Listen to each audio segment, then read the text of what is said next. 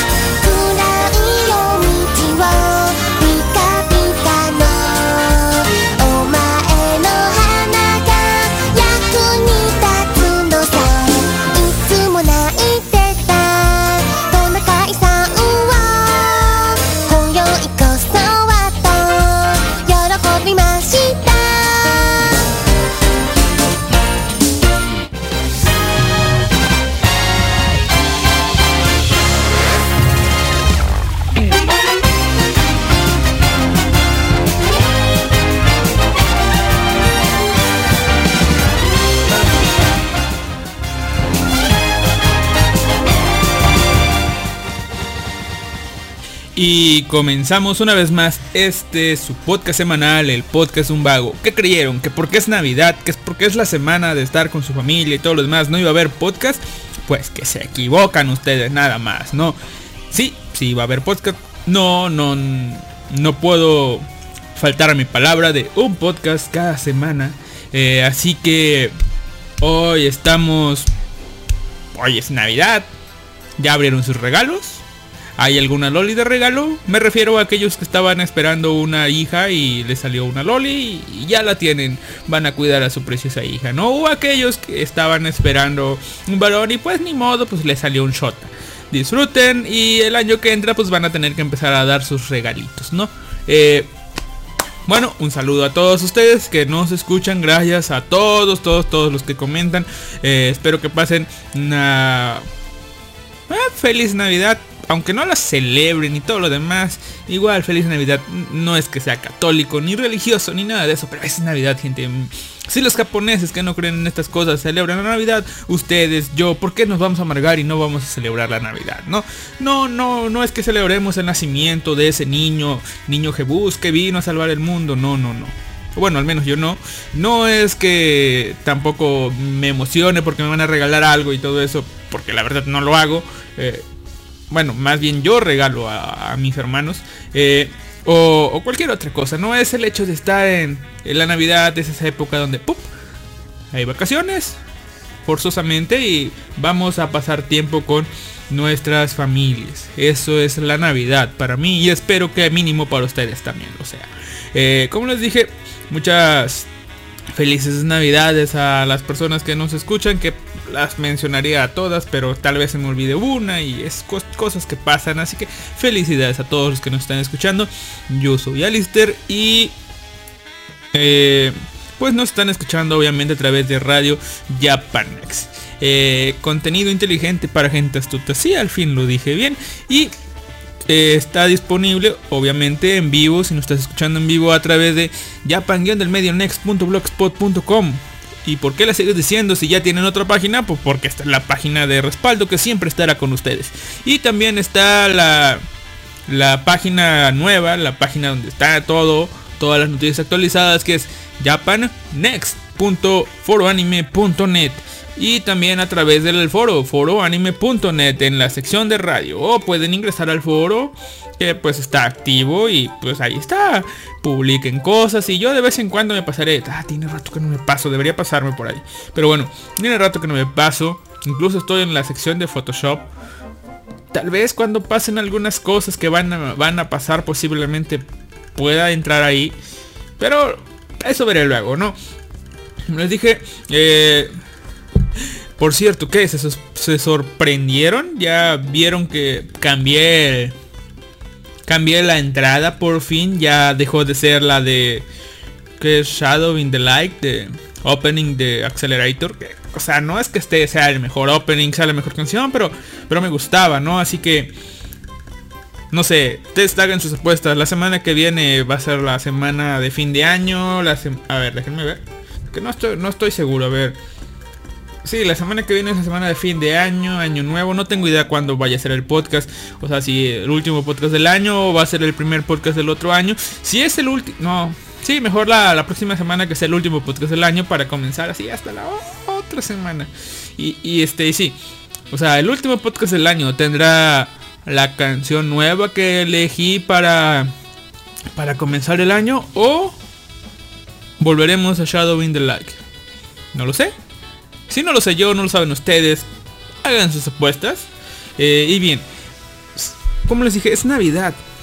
¿Qué diablos voy a hacer? Es Navidad, o sea, vamos a hablar de películas navideñas, vamos a hablar de, no sé, animes con capítulos especiales de Navidad, que, nunca falta.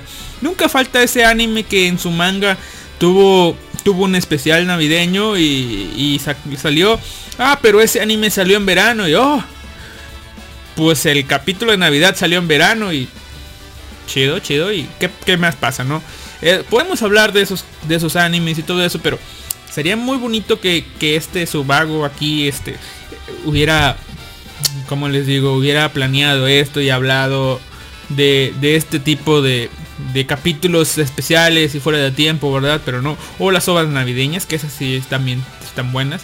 No hay tantas, o, al menos no conozco ovas. O sea, hay ovas que adaptan capítulos navideños, pero no conozco ovas especiales de Navidad ni nada de eso. Hay ovas de Año Nuevo, como las de Fate Grand Orden o las de Sword Art Online, que eran en la playa o algo así. Pero, pues, este... No sé, o sea, la verdad no planeé eso.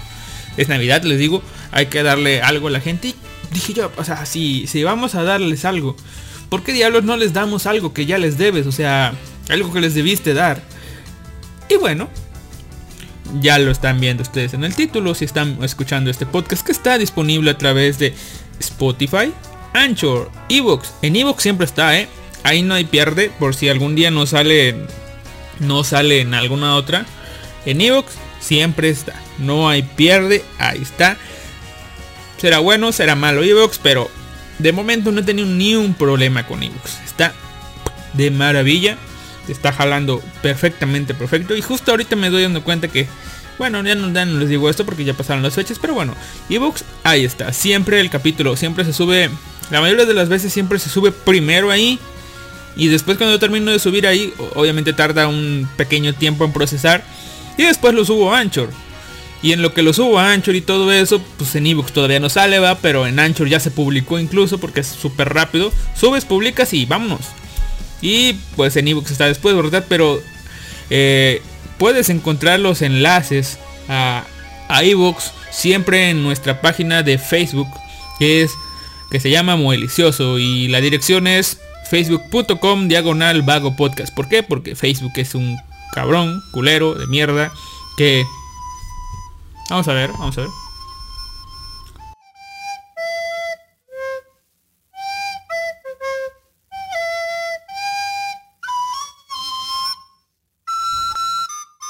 Ese les diría que, que soy yo tocando la flauta, pero no. Eh, como les dijo, ahorita les explico esto. Ahorita les explico. Esta este, hermosa música de fondo. Eh, pero, pero sí, o sea, pueden encontrarnos ahí en, eh, en este en Facebook, donde comparto todos los enlaces de Evox. Para que los escuchen en Evox, pero obviamente les digo, está en Spotify. No he querido hacer, tal vez desde el próximo año ya comience a compartir eh, el, este, los enlaces de Evox y de Spotify. para que estén los dos ahí. Aunque en teoría si tú me estás escuchando de Spotify ya le diste en seguir, ¿verdad? Ya le diste en seguir para que te aparezcan. No, no, tengo idea cómo funciona, pero yo supongo que si le das en seguir te aparecen los nuevos podcasts semanales ahí. Un podcast nuevo cada semana, obviamente no el mismo día, pero un podcast nuevo cada semana ahí. Obviamente te va a aparecer ahí. También puedes suscribirte en Anchor, en Google Podcast, en Pocket Cast, en el sistema de, de podcast, de podcast que tú elijas, ¿no? en el sistema que tú elijas, ahí está. Y bueno, eh, ¿por qué mencioné todas estas plataformas si ya me estás escuchando de alguna de ellas? Y porque obviamente me estás escuchando en una de ellas. Pues porque Evox tiene la opción de que tú me compartas, me dejes eh, pues algún comentario de apoyo, agradecimiento, que no, sé, no sabría por qué. O algún comentario añadido sobre algo que yo diga, ya sea pues ahora sí que un extra o que yo le haya cagado en algo, ¿no? Ahí lo puedes dejar en Evox, yo lo leo y si acaso te respondo si tengo algo más que añadir.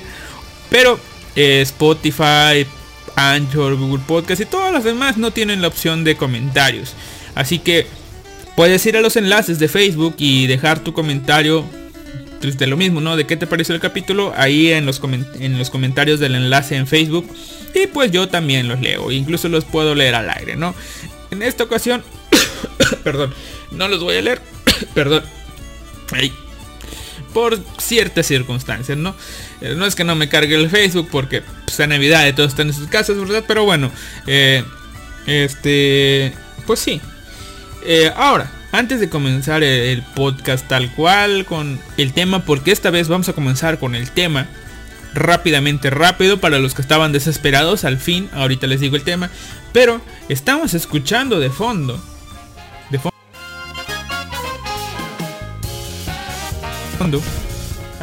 esa musiquita de fondo es por fin el volumen 5 de... Eh, pues ahora sí que de, de la orquesta de...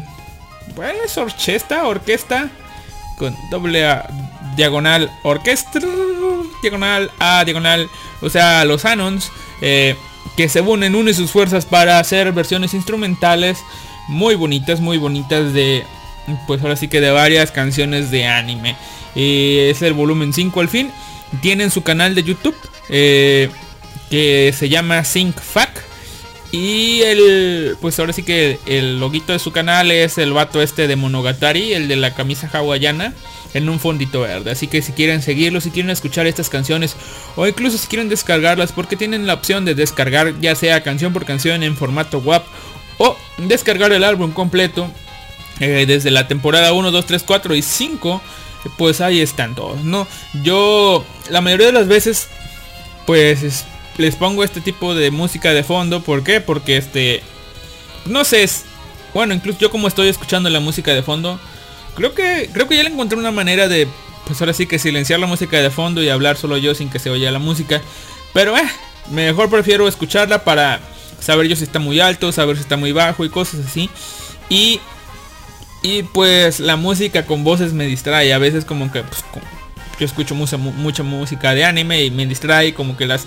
Como parte de mi cerebro la empieza a cantar en segundo plano y me distraigo. Así que mejor la música instrumental. Y esta música de orquesta, orquesta o como quieran pronunciarla. Está muy buena, está genial. Está hecha por varias personas. Supongo yo que sin ánimo de lucro. Eh, que prestan pues ahora sí que sus talentos para crear estas canciones. Desde la flauta que parece desafinada, que yo creo que está muy afinada y simplemente lo hace así a propósito, hasta temas más elaborados como la canción de, de la lluvia de, de estas chicas de Shoujo Sumacho Ryoko o, la canción de, de este de los dangos o Sugar Bitter Song de pues de Sugar Bitter Song se llama espérenme de Unison Square Garden. Sí, hay muchas. Ustedes tienen sus 5. Ya, ya se publicó el 5. Lo, descargué hace unos días. Está perfecto. Pero es la primera vez que lo escucho. Sé que lo estoy escuchando con ustedes por primera vez. Mientras estamos al aire. Sí. Está genial. Es una buena idea, ¿no? Y bueno, está la de Sugar, Sugar Song to Bitter Sweet. Ah, sí, No, Sugar Song to Bitter Sweet de Step, perdón, de Unisol Square Garden. Eh, Y, y, este y está genial, ¿no? Pueden escuchar todos los avances. Ya cuando haya suficientes canciones, son las 40 supongo yo, harán el sexto álbum que espero que llegue porque así aunque yo casi siempre uso el volumen 1, creo. Bueno, el de donde viene la canción de Evangelion y la canción de Keyon, que son los temas de entrada que estaba usando y no sé si seguiré usando, pero esos temas. Eh, los demás están geniales como música de fondo, ¿no? Escuchen, escuchen ustedes, escuchen. Está genial, ¿no? Gracias a todos ellos. Eh, no sé si está permitido que yo los use o no, pero pero pues de todas maneras, gracias, ¿no? Yo, yo los uso. Perdón. Eh, a ver, vamos a ver. Comentario. ok, chido. A ver. Perdón, están dejando comentarios en el chat de Telegram. Uf, uf, uf. Es Animaker. Pero bueno. Como les dije, vamos con el tema. El tema principal de hoy es obviamente Idol parte 2. Es decir, los capítulos 3 y 4. Si ustedes son nuevos o de plano pasaron de escuchar eh, la parte del podcast donde está la parte 1, ¿qué es Idol? Se preguntarán ustedes. Idol o Love Doll, como quieran conocerlo, es una serie de ovas. Bueno, creo que era un manga que fue adaptada a una serie de cuatro ovas por ahí de los 90 Obviamente es un puto hentai, por eso este podcast está marcado como explícito para que no vengan. Igual me da cosito, pues cosito, un cosito, un poquito de cosa hablar de este tipo, hablar de referirme a las cosas, ¿no? Pero trataré de ir tan fuerte y sin censura como pueda, ¿verdad? Pero sí, está marcado como explícito, así que si tienes menos de 18 años, podrías por favor ponerle pausa o brincarte el podcast hasta más adelante, hasta cuando deje de hablar, hasta como que, hasta como que cuando ya deje de hablar de porno, así y, ya, y yo estoy bien, tú estás bien, no rompimos las reglas, ¿verdad? Yo, yo te estoy sugiriendo que no escuches esto. No, no, no, yo te estoy diciendo que no escuches esto. Ya si tú lo escuchas, pues ya es tu pedo, ¿no? O sea, yo estoy bien. Yo, yo, yo te lo dije, esto es más 18, está marcado como explícito. Incluso voy a ponerle más 18, voy a ponerle tag de porno. ¿Para qué? Pues para que no lo escuches, para que sepas que esto es para mayores edad, ¿no? Y bueno, ¿de qué se trataba Idol? Pues Idol tiene a nuestra protagonista llamada Rachel, que que pues en las ovas se dan la molestia de como tardaron años en salir una de otra, pues se mandaron, se tomaron la molestia de hacer un pequeño resumen, ¿no? Resulta que Rachel era hija de su mamá, así como suena, eh, no recuerdo cómo se llama la madre, no recuerdo si mencionan su nombre, pero bueno, eh, Rachel quedó huérfana al morir su madre, eh, de ahí fue enviada a, un convento de monjitas, pero Rachel en su curiosidad de niña curiosa, pues entró en, por la noche a una sala donde no debía, donde estaba el padrecito y teniendo una orgía con un montón de monjas, ¿no? Al Rachel ver eso, pues, pues el padre dijo, ah, chingano mames, ya la cagamos. Bueno, conviertan a la niña en un juguete sexual, qué pinche problema. Y la niña tenía, Rachel tenía como 3 a 5 años más o menos, pónganle 3 ustedes. Y bueno, empezaron a, desde ahí empezaron a abusar de ella. Y, y bueno, pues Rachel vivió una vida de mierda. Después con Rachel se quedó en el convento, pues obviamente porque era huérfana. El convento también era como una escuela. Y ahí conoció a su mejor amiga Beth, que es la que le servía como apoyo moral para sobrellevar toda su vida de mierda que estaba llevando, de abusos por las monjitas y del padre, ¿no? Eh, el padre, bueno, no sé, en sí no sé quién la habrá desvirgado. ¿Serán las monjitas porque usaron strap-ons, o sea, putos consoladores y todo eso? Y ya, y ya más adelante, pues el padre le dio con todo, pinche padrecito. Ese padrecito de mierda le dio con todo. Y este. Y bueno, eh, Beth era su apoyo moral. Eh, luego estaba una tipa llamada Marsha, que era la clásica Oyusama de mierda. Que, que pues sí, o sea, aparte de las monjitas y todo, pues en la escuela sufría bullying, pero bullying del bueno de, de. Incluso la llegaron a, le llegaron a meter un florero, pues por ahí por donde pudo entrar. Eh, y todo.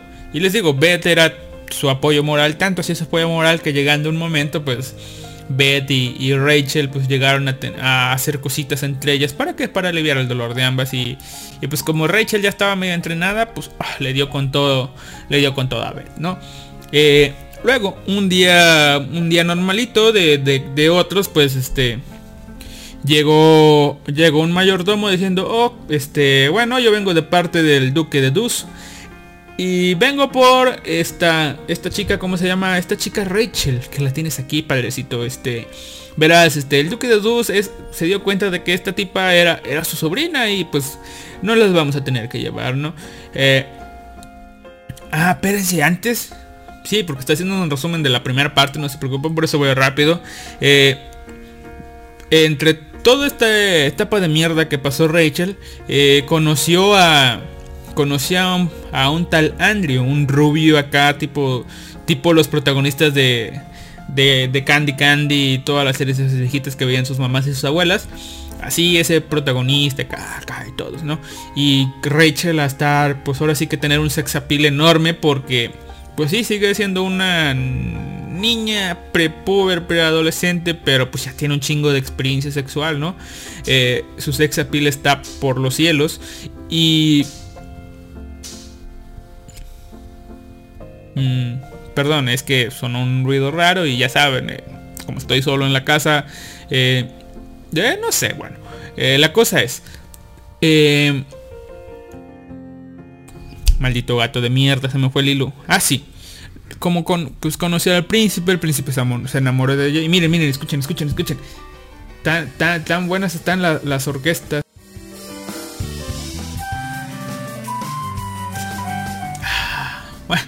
qué, curioso acompañar Tokio, acompañar que, que, Tokyo Ghoul te está acompañando de fondo mientras sales de porno, pero bueno. Igual Tokyo Ghoul, sangre, porno, sangre, ahorita se van a dar cuenta, porque si no, si no han visto Idol. Les di mucho tiempo para que vieran Idol, así que vamos, ¿no? Pues ahora sí que Rachel quedó enamorada de, de, de Andrew.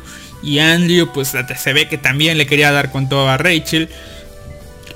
Pero bueno, por cuestiones del destino, Andrew y Rachel se separaron y, no se volverían a ver en mucho tiempo, ¿no? Ahí se separaron, ¿por qué? Pues porque Rachel se fue con su tío.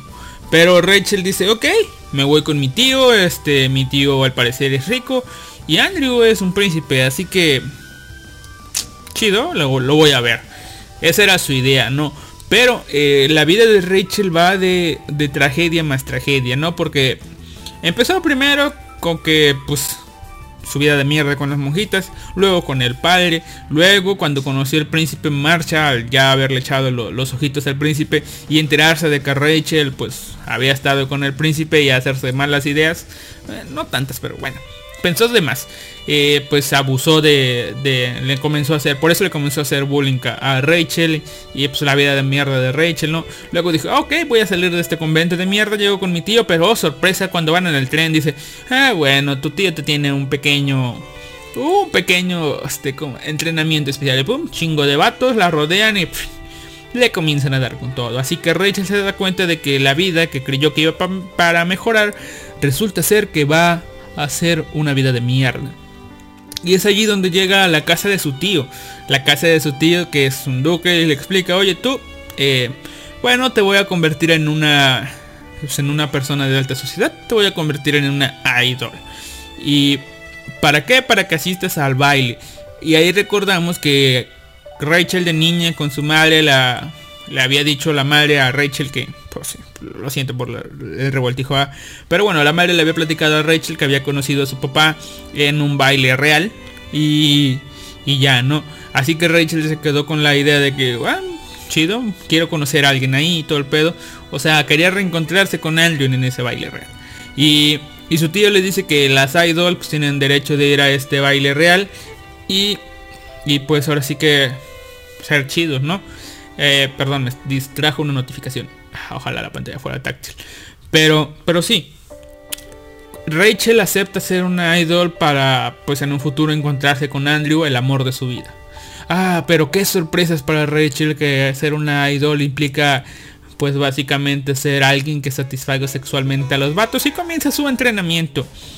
Eh, que consiste eh, básicamente en en ser abusada sexualmente día y noche. Exacto. Aunque esté dormida, puede llegar unos vatos, su profe, todo lo que sea. O sea, el profe le está enseñando historia, pero pues, Rachel se la tiene que estar mamando. Y cosas así, ¿no?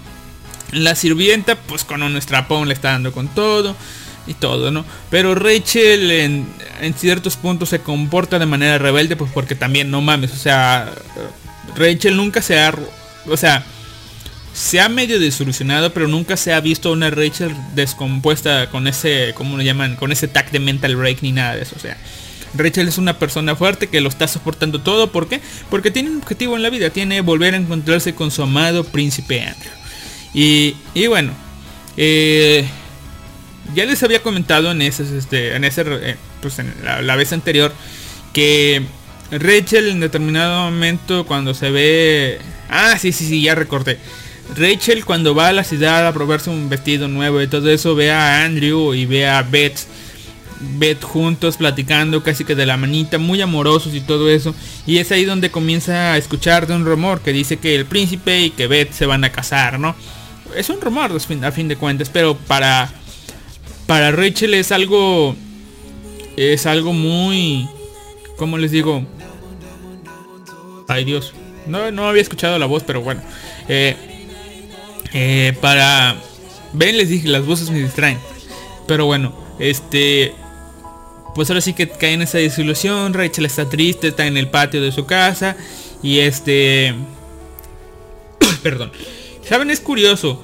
Tanto la UA 1 como la UA 2 terminan con un grito de Rachel diciendo de preocupación. Ya se los mostré el podcast anterior y no se los voy a mostrar en este podcast, pero termina así. Y este y bueno, ¿por qué? ¿Por qué termina así? Porque aquí voy para el final. Rachel tiene relaciones con el jardinero. ¿Por qué? Pues porque por despecho básicamente quiere olvidarse de Andrew. Y, tiene sexo con él, lo complace, el tipo como que no quiere, dice, ah, ¿qué está haciendo señorita? Está la señorita de la casa, no puede hacer esto conmigo. Y bueno, el tío se da cuenta de esto y le dice al mayordomo, hey, ¿qué pedo? Este, vamos a detenerlos y dice, no, vamos a ver cómo funciona en un ambiente real y los deja tener sexo, ¿no? Pero a final de, a final de todo esto, pues, ¿qué pasa? El jardinero termina perdiendo la cabeza, no recuerdo si literal o, o no, pero bueno, el jardinero termina muerto por, por ese tipo de ayuda que le da Rachel, una ayuda de despecho. Y Rachel recibe un castigo, sí, sueltan a los perros, putos Doberman de mierda. Ah, y bueno, eh, tal cual explícitamente no se muestra qué va a pasar, pero son perros entrenados. Ah, así lo dejan a tu imaginación, pero no tienes que imaginarte mucho para que sepas tú lo que pasó.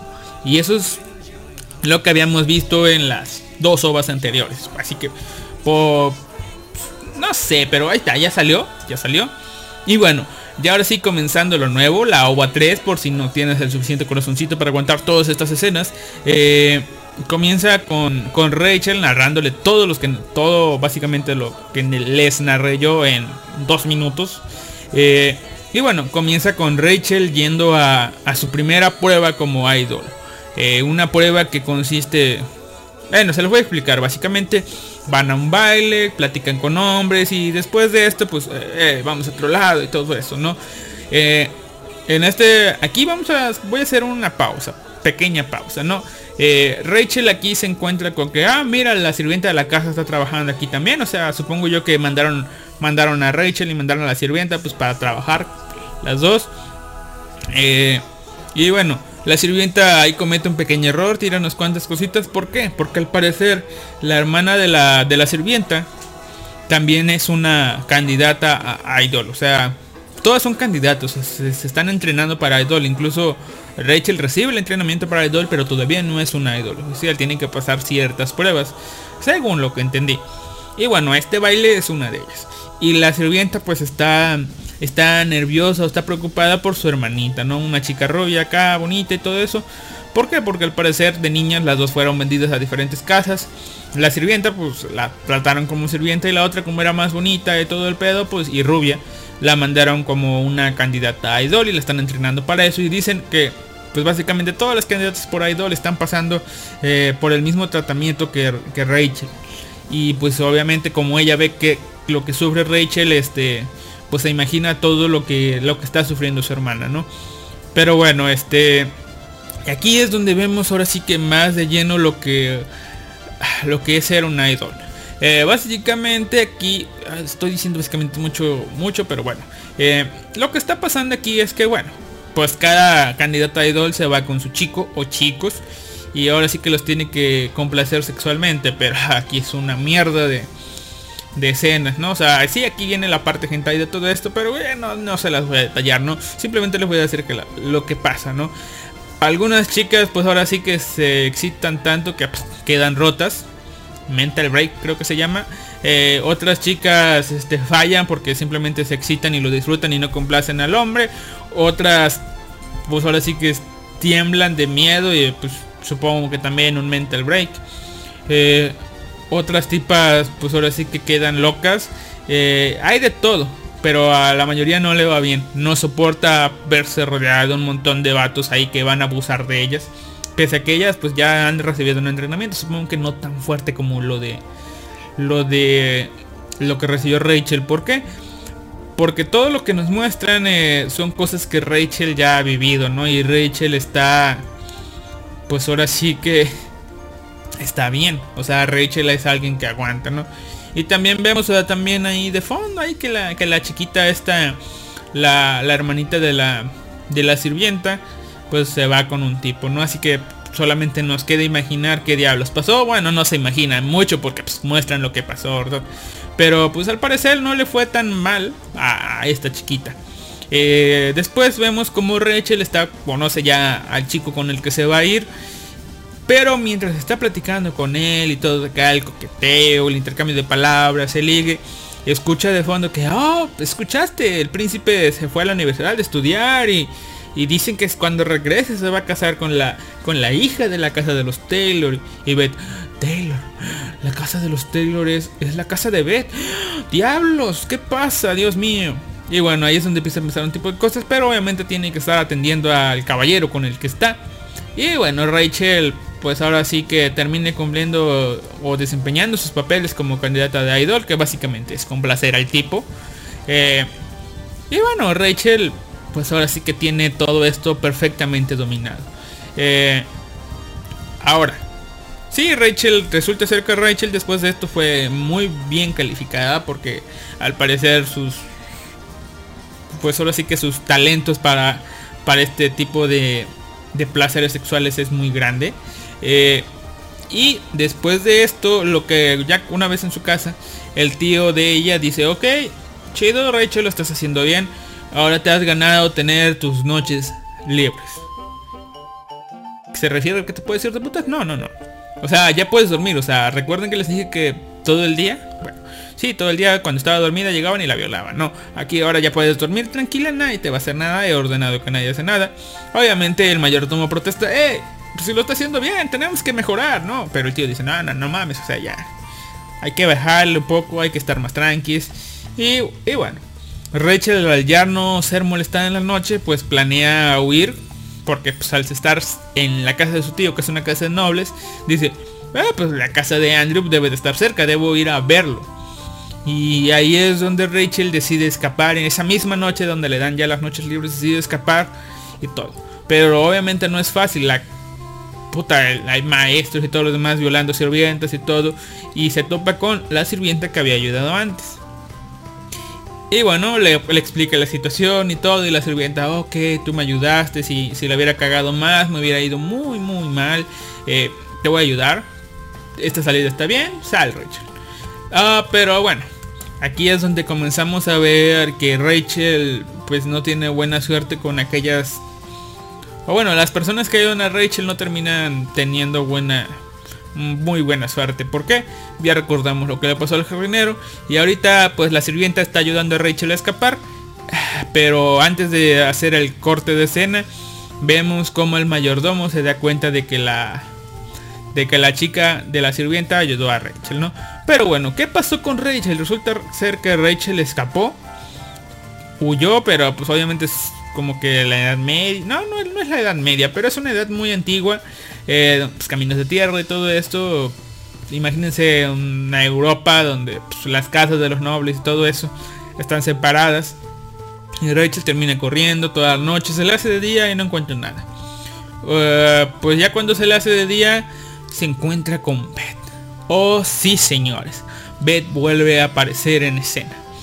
Y bueno, como se encuentra con Beth, se va con ella a su casa que estaba cerca de ahí y comienzan a platicar, comienzan ahora sí que a ponerse al corriente con varios temas y Y es allí donde ella, pues Rachel se arma de valor y le pregunta, oye Rachel, ¿es cierto que tú y, y este Andrew se van a casar?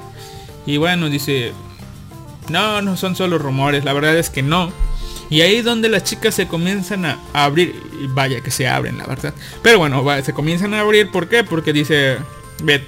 No, la verdad es que solo son rumores. No, no, no creas. Este Andrew simplemente pues te ama a ti y no ama a otra persona. Te está esperando. Te ha intentado buscar, pero pues incluso pues así que el príncipe no, no ha podido acceder a ti.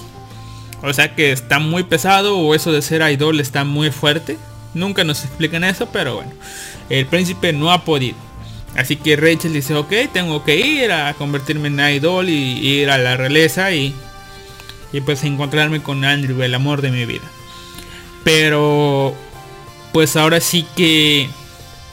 ¿Qué les diré? Aquí comienza ya algo que yo digo, ok, eres una perra, Beth, pero al menos eres una perra honesta. ¿Por qué?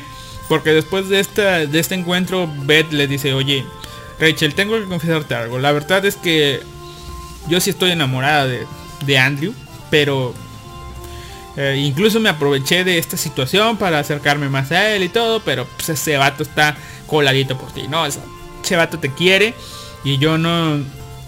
O sea, no, no, no, no siento merecer tu amistad por esto, esto que estoy haciendo, traicionarte.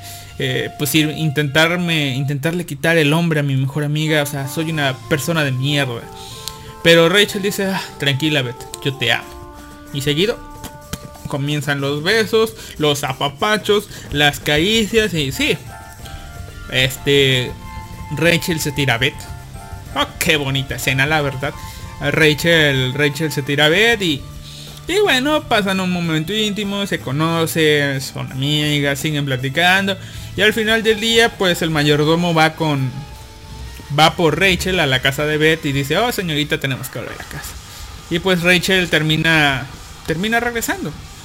¿Para qué regresa? Para encontrarse con que eh, le dieron un castigo a la sirvienta por ayudarla a escapar. Y Rachel dice, hey, vamos a, vamos a ayudarla. Un doctor se va a morir. Y dice, el tío, este, no mames, ya es muy tarde. Sí, básicamente la violaron hasta que se murió. Y es allí donde... Después de eso, donde el tío decide darle un castigo, ya no sabemos qué tipo de castigo le dio, supongo que latigazos nada más. Y esta es la OVA 3. Comenzamos con, con ahora sí que con el final de estas ovas. La OVA número 4. Eh, sí, voy muy rápido, ¿verdad? Pero bueno. Igual está duran media hora, ¿eh? Es que pues las partes las partes ahora sí que son porno porno hentai me las estoy brincando porque pues, ni modo que se las narre, pero ya vimos que hay muchas escenas. Eh, esa parte de la parte del baile pues tuvo muchas, la parte de Betty y Rachel también, la parte de creo que nada, sí, la parte del baile tuvo muchas. Sí, sí, creo que nada más esas. Eh, pero bueno. Y ahora comenzamos con la OVA número 4. En la OVA número 4 ya nos comienzan a mostrar un poco de trasfondo, trasfondo en la historia. Nos comienzan a presentar un nuevo lugar. Básicamente un burdel, un putero, un lugar donde está un bar, pero también hay habitaciones para que los clientes vayan a divertirse con las chicas. Y resulta ser que hay un extraño caballero que va con un antifaz eh, muy a menudo y que siempre pide a una chica. ¿Quién es esta chica? Pues esta chica es Marsha. Sí, esa chica Uyo Usama creída y todo eso terminó de puta en un burdel. Y resulta ser que es ahora sí que la que atiende muy, muy bien a, este cliente que va con ella. ¿no? Pues este Marsha al ser pues una puta ya pero era una puta fina, es una puta fina según ella, eh, pues planea usar los métodos que, pueda para, para ascender de nuevo a la nobleza, ¿no? No sé si se refiere a conseguir dinero haciendo una puta fina o si a través de extorsiones o a través de casarse, no me queda claro, aunque ya conozco todo y cómo acaba, no me queda claro cuál era su plan, la verdad.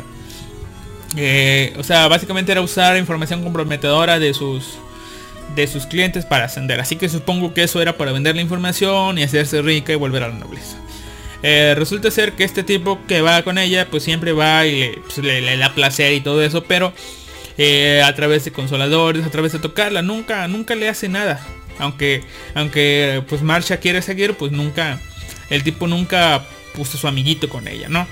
Eh, pero bueno, ya nosotros en la escena que vemos, vemos que ella intenta pues ahora sí que tocarlo, pero dice, "Oye, ah, ya me voy, es suficiente. Y, pero el tipo le dice, "Oh, este, no es, no eres tú, soy yo. Y básicamente sí le dice eso, no eres tú, soy yo. Y luego Marcha pues nos cuenta que según este tipo, que no sabe quién es, eh, pero tiene, tiene una, fue a la guerra y tiene una lesión y que por eso no se le para a su amigo, ¿no? Y, que bueno, dice, "Pues, tú eres el amigo que me viene y me da dinero, pero pues lástima, te voy a usar para mis planes maquiavélicos, ¿no? Eh, luego, luego, pues esta pequeña introducción, vemos cómo, este, cómo Rachel es mandada a una prueba real. ¿A dónde? A este mismo burdel. ¿A qué prueba real? Pues básicamente, otra vez básicamente, pero bueno, eh, pues esta prueba real consi- consiste en, en que Rachel como idol, cuando sea una idol, tendrá que atender a todo tipo de hombres. Y entre ese todo tipo de hombres incluye a los hombres que nunca han estado con una mujer. Así que lo mandan. Y bueno, pues es el primer encuentro de Rachel con un virgen. Es un niño, digamos. Pues incluso es menor que Rachel. Rachel yo creo que tener como unos 15 años a lo mejor. Pero con alguien de su edad o menor que él. Se ve muy niño, la verdad. Y es ahí como Rachel guía a este, este sujetito. Para, pues, para tener su, su primer encuentro. Y vaya, qué primer encuentro tuvo, ¿no? Eh, y bueno, después de acabar con esto y eh, pues nos cuentan que o nos muestran cómo marcha bueno, en primero nos muestran cómo Rachel se imagina que está teniendo sexo con Andrew, pero eh, ni pedo, esos otros detalles. Eh, también nos muestran cómo Marcia, les digo, estaba espiando y se da cuenta de que la llaman a esta tipa una olla usana, así que se imagina que es alguien de la nobleza que vino a divertirse con esta y le dan a divertirse, hey, tú perra, no vengas a mi territorio, ¿no? Eh, pero ella dice, "Ah", no le hace caso. Y, y en el intercambio de palabras, eh, pues Rachel se da, va cubierta, o sea, no la han visto. Eh, pero la tipa se acerca, la, le da la vuelta y, y es allí donde, donde Rachel se da cuenta de que, oh, no mames, es Marcha. Y Marcha se da cu- "Ah, no mames, es Rachel. Y ahí es donde las dos se ponen al día. Porque pues, las enemigas también se reencuentran. Resulta ser que, que pues Rachel siempre había escuchado que la casa de Marcia había entrado en desgracia y se había preocupado por ella. No sabemos si es cierto o no, pero bueno, eso dice Rachel. Y pues Marcia por otro lado había escuchado que Rachel se había ido con su tío y ambas están sorprendidas. O sea, eh, Rachel está sorprendida de que, oh, su casa fue a la mierda y terminaste de puta. Y Marcia dice, oh, se supone que tú eras rica ya y ¿cómo estás aquí? ¿Qué vergas? Bueno, creo que todas las casas en este mundo tienen sus secretitos, ¿verdad? Pero bueno, aquí es donde Rach, digo, este Marcia le cuenta la situación y le dice, hey, yo tengo mis planes, voy a ascender y para eso pues me voy a, me voy a, pues voy a tener que pasar sobre algunas personas. Y le cuenta sobre ese extraño cliente que, que tiene, que siempre va con un antifaz y que no se le para. Sí, le ventila su información muy, muy fácil, pero bueno. Este cliente, pues, tengo un cliente, no se le para, usa un antifaz siempre, pero a mí se me hace que, que tiene una herida en el ojo, o sea, que está tuerto el vato del ojo derecho y, y dice que tiene una herida eh, de, de guerra y que por eso no se le para. Y voy a usar eso a mi favor. Y Rachel escucha todo pues, tranquilamente hasta que... Espera, parche en el ojo. Persona rica. Mi tío.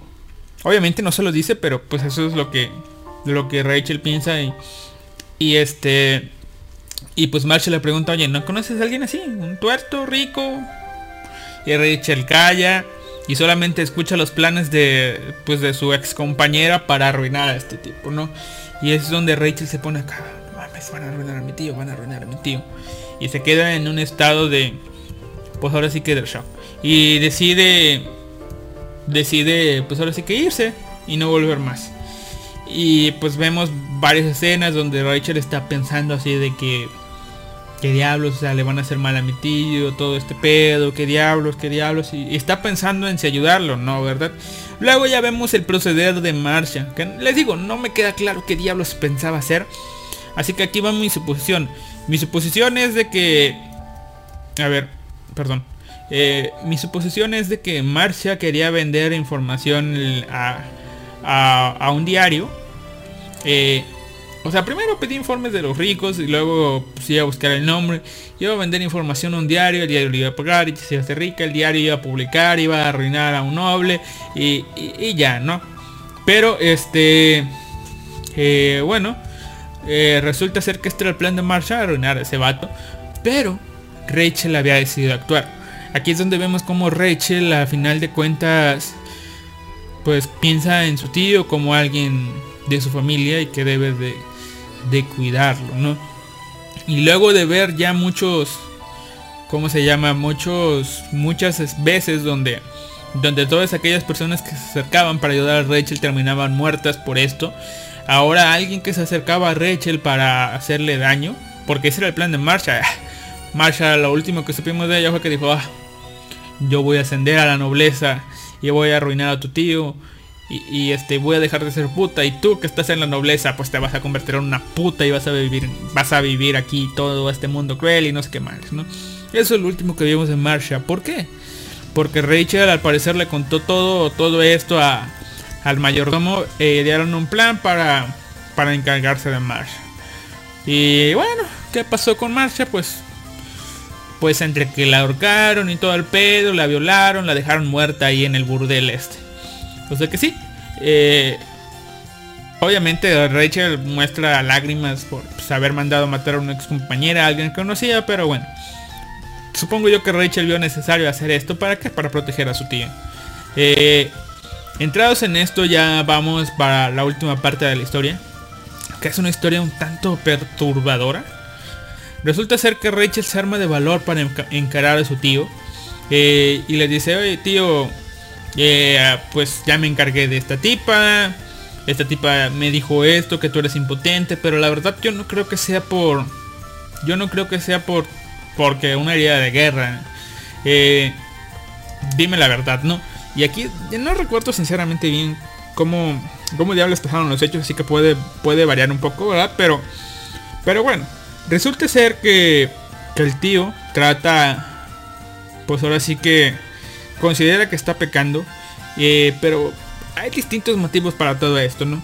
Eh, así que vamos a ver. El tío confiesa de que sí, efectivamente no, no tiene impotencia por, por, el, por una herida de guerra, sino que es algo más mental. ¿Por qué? Porque resulta ser que, que él se había enamorado de su hermana, o sea, la madre de Rachel. Y aquí viene otro motivo. Como se había enamorado de la madre de Rachel y al ver a Rachel que decía que era su viva imagen. Que dicho eso no sé qué putos ojos tenía el tío porque la verdad Rachel y su madre no se parecen para nada.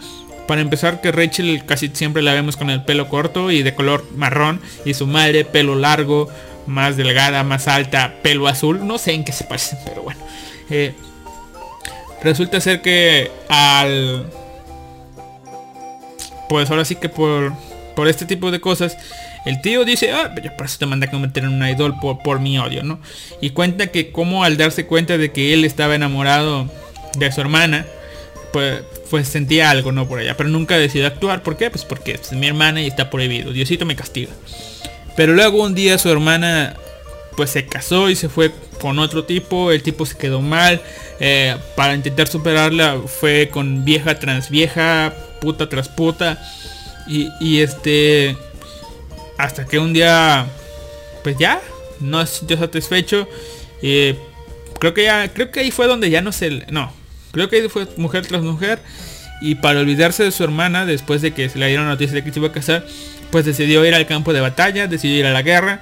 Y ahí en la guerra, donde ya había perdido un ojo, se entera de la muerte de su hermana. Y a partir de ahí es donde ya su amiguito ya no se le para. Por eso iba con marcha y todo el pedo, porque pues quería ver a ver qué onda. Pero no, no se le paraba. Después al enterarse de que Rachel estaba viva, pues viva, pues fue con él. Y resulta ser que pues, la verdad es que fue por ella y se dio cuenta que era la viva imagen de su hermana. Y decidió convertirla en una idol. Decidió darle pues, todos los conocimientos para placeres sexuales. ¿Para qué? Para que fuera su mujer ideal. Pero después de esto está, digamos que eh, en un con- constante titubeo de él porque dice, ok, la estoy convirtiendo a ella en el amor de mi vida, pero no mames, es mi sobrina. ¿Cómo voy a tirarme a mi sobrina? O sea, no puedo. O sea, sus valores contra sus deseos están chocando ahí. Y tú dices, carajo, ¿qué onda? Y Rachel, pues, sigue considerando a su tío como su familia, como alguien que está sufriendo y ella dice, si yo puedo, pues, pues venga, ¿no? Te voy a, te voy a, pues, te voy a hacer aquellito, ¿no? Pero el tío, el tío dice, no, no mames, es mi sobrina, no puedo, no puedo, ya te hice todas estas mierdas y estoy sufriendo por esto, sí, como no. Eh, y bueno, no puedo, no puedo, no puedo. Y, y mientras dice todo esto, pues, pues empieza a, a correr como niña. ¿De quién? No puedo, no puedo. Y va, va a un cuarto. Y Rachel lo sigue y entra al mismo cuarto que su tío. Y ahí es donde se da cuenta de algo perturbador, macabro. Y... ¿Cuál era la cosa? Era... Algo bizarro en el sentido anglosajón de la palabra, dijera Dross que resulta ser que el tío mandó a traer el cuerpo de su hermana cuando recién falleció y lo preservó en un estado del cual que conservara su belleza. Sí, tienes puto sarcófago abierto con el cadáver de su hermana totalmente preservado ahí. Y es donde empieza a pedir disculpas de ah, como esto y esto mal, y ah, no mames, acá. Y bueno, Rachel ahí es donde se da cuenta, según ella, de que el amor que, que su tío sentía por su madre era, era genuino, era lo mismo que ella sentía por Andrew. Y por esto es por lo que Rachel decide, oye tío, no mames, o sea, yo te voy a hacer feliz y todo este pedo. Y este, y pues sí, es una, es un final algo así de, mm, ok, sí, básicamente Rachel se tira a su tío. Tienen relaciones, eh, comienzan a actuar y todo este pedo. Pero eh, eh, ¿Cómo les digo? Este... Pues sí, tienen relaciones. Rachel logra que al tío se le pare. Rachel se tira al tío. Y pues bueno, no es que tengan un sexo salvaje ni nada. Es un sexo más... Pues más tranquilo, más lindo, más... Como que más amoroso. De todo, de todas las escenas, creo que esta es una de las... De las... De este tipo de escenas más... Con más amor, digamos. Pero... pues o sea, yo siempre lo veía y me terminaba con, ah, pasó esto, y bueno, chido. Pero ya leyendo los subtítulos finales, resulta ser que sí. Eh, eh, Rachel se tiró al tío y, el tío terminó muriendo ahí. Sí, Rachel mató al tío de una acogida. Básicamente, oye, y espera, básicamente esto es muerte por Snow Snow, ¿no? Rachel, eres, eres este, ¿Dónde está? Eres, eres, grande. Ah, no hay aplausos, pero bueno. Rachel. ¿Dónde está? No, no hay. Vamos a ver. Ta, ta, ta. Humanos. Rachel.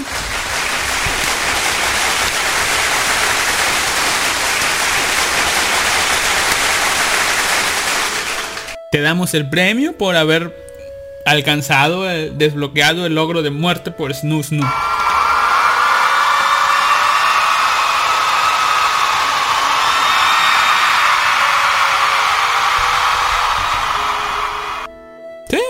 Genial, ¿no?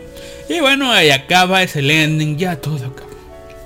Eh, todo acabó perfectamente. Todo, todo, todo. ¿O no? Bueno, pues no, resulta que como todas las ovas después de después de la canción del ending, que antes de los créditos, créditos finales, eh, tenemos una, una linda post escena, una, una escena donde muestran a Rachel eh, llegando a una especie de palacio real en las escaleras con un hermoso vestido, una, una, pues ahora sí que una Rachel súper, súper, súper duper hermosa. E incluso yo creo que esa es la imagen que les voy a dejar, les voy a dejar en, en el podcast. Porque sí, es una, es una Rachel, Rachel muy, ahí está, muy bella. Vamos a ver. Y, y sí, es una Rachel preparada para entrar a, a este, a este, ¿cómo se llama? Pues a este mundo. Y dice, oh, al fin soy un idol. Eh, y es ahí donde viene el texto que dice, oh, estoy segura de que mi padre, o que mi madre y mi tío me estarán viendo. Y por eso digo yo que pues Rachel obtuvo el título de muerte por Snoo Snoo. Y bueno, eh, todo está bien, todo está lindo. Este, este anime tiene un final feliz al fin. Rachel va a encontrarse con su príncipe. Pero, oh sorpresa, las puertas se abren. Y, lo único que podemos escuchar nosotros es un Kia de, de Rachel. O sea, las clásicas Kia que hizo cuando se, se la violaron. Cuando los perros, cuando el castigo del tío. O sea, no, no había algo bueno después de la puerta. Había algo... No sé, no sé qué había, pero había algo muy, muy, muy, muy feo. Así que, bueno, este fue el final de, de Idol. Nos vemos después. Les voy a mandar una pausa. Y a ver, a ver, a ver. ¿Se oye el grito?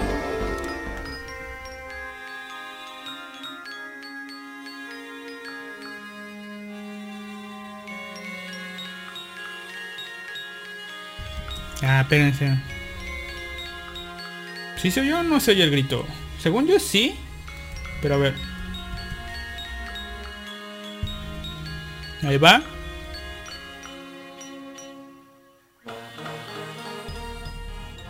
Puta, no sé, no sé si se oyó o no sé yo. Espero que lo hayan oído. No tengo idea porque no sé yo, pero, pero bueno. El chiste que termina con eso, con las puertas abriéndose, de Rachel viendo lo que hay en el interior y un puto grito de mierda. Así que no, no es un final feliz. Así que puede que para las personas sensibles este, este, pues estas ovas no sean algo acá, pero fue de las primeras ovas que vi que me sorprendieron por lo, lo crueles que son y, este, y bueno, no puedo decir que esto no haya pasado alguna vez. O sea, tal vez en la actualidad todavía pase, pero digamos que en tiempos pasados pudo haber pasado con más frecuencia este tipo de cosas. Eh, acabar con los sueños de las personas que se esforzaron por algo más. No sé. Te da la reflexión. Yo se los dejo y ya al fin terminé esto de Idol. Al fin. Gracias. Pueden darle una, una mirada si ustedes gustan a esto. Aunque sí está medio fuerte. El diseño está viejito. Y todo eso. Lo único bueno es que no tiene censura. Pero pues no sé si esto les valga. Bueno, yo los dejo ahorita con con, con, con, con una cancioncita para pues que me dan chance de, de tomar agüita. Déjenme ver. A ver, aquí está. Vamos a ver, ya cargué la cancioncita y... Sí, voy a poner esta primero. Aquí está. Y después voy a poner más cancioncitas para cuando regresemos. Ya irnos con algo más conocido. Sate Sate. Shiny Days. Listo, el volumen 3. Ahí está. Así que sí, los dejo con una canción que es de Hiedain. Eh, que se llama Christmas I don't know I don't know such I don't know a such thing. Oh, ah, perdón, a ver. Se llama Christmas I don't know such a thing de Hiedain. Nos vemos regresando de esta pausa.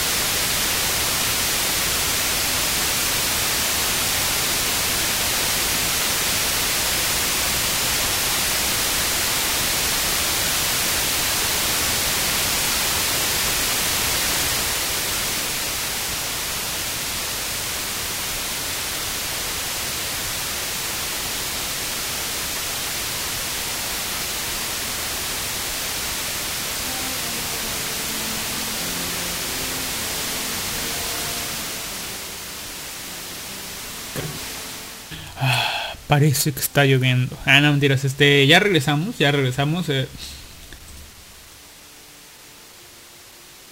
Ah, Está raro, yo recordaba que había más canciones. Supongo que salió un poco mal esta, esta música, pero bueno. Pasemos a la siguiente. Eh, A ver.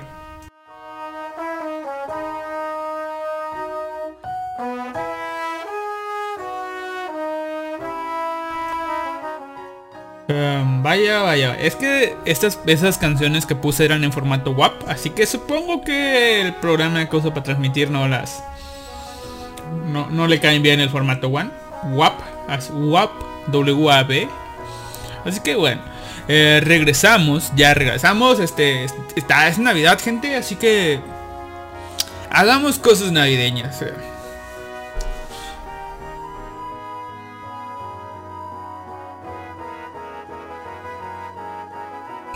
Sí, no sé qué cosas navideñas se hacen en un podcast, así que... Sí, eh, bueno. así que vamos a comenzar con una actividad. Déjenme ver. En secretos de... De... A ver. En secretos de... Ah, puta, aquí no lo tengo. A ver, déjenme ver si aquí. Sí, sí, tengo la aplicación. En secretos del podcast del vago está... Alistair tiene una nota en Keep, en Google Keep, donde tiene todos los temas que se le van ocurriendo, eh, se le van ocurriendo, ¿verdad? Y muchos de ellos no los puede comentar solos, así que están acumulándose y acumulándose y acumulándose. Eh, así que bueno, eh, está el tema de los gachas que propuso Josh hace mucho tiempo, mucho, mucho tiempo. Experiencia de manga Panini Online. También.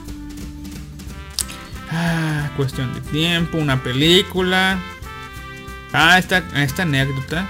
¿Puedo comentarles esta anécdota que me pasó? Me pareció muy chida. Eh, podría hacérselos. Pero no. ¿Saben qué? ¿Saben qué? Voy a hablarles de algo. Miren, este tema todavía no lo voy a tachar porque no sé si me va a salir. Eh, pero bueno, miren, les voy a hablar de... A ver.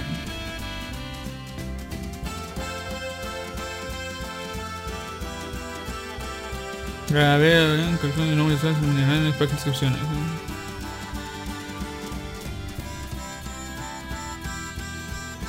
Ok, ok, ok. Ya estaba viendo unos, unos pequeños detalles. Ahora, eh, vámonos para que no haya notificaciones. Eh, bueno, el tema con el que quiero cerrar el podcast es eh, un tema que se llama... Bueno, es una publicación, así que sí, básicamente me toca leer y dar mi opinión de lo que es. No, no le he visto, no la he abierto, simplemente sé el título y lo tengo abierto en este momento.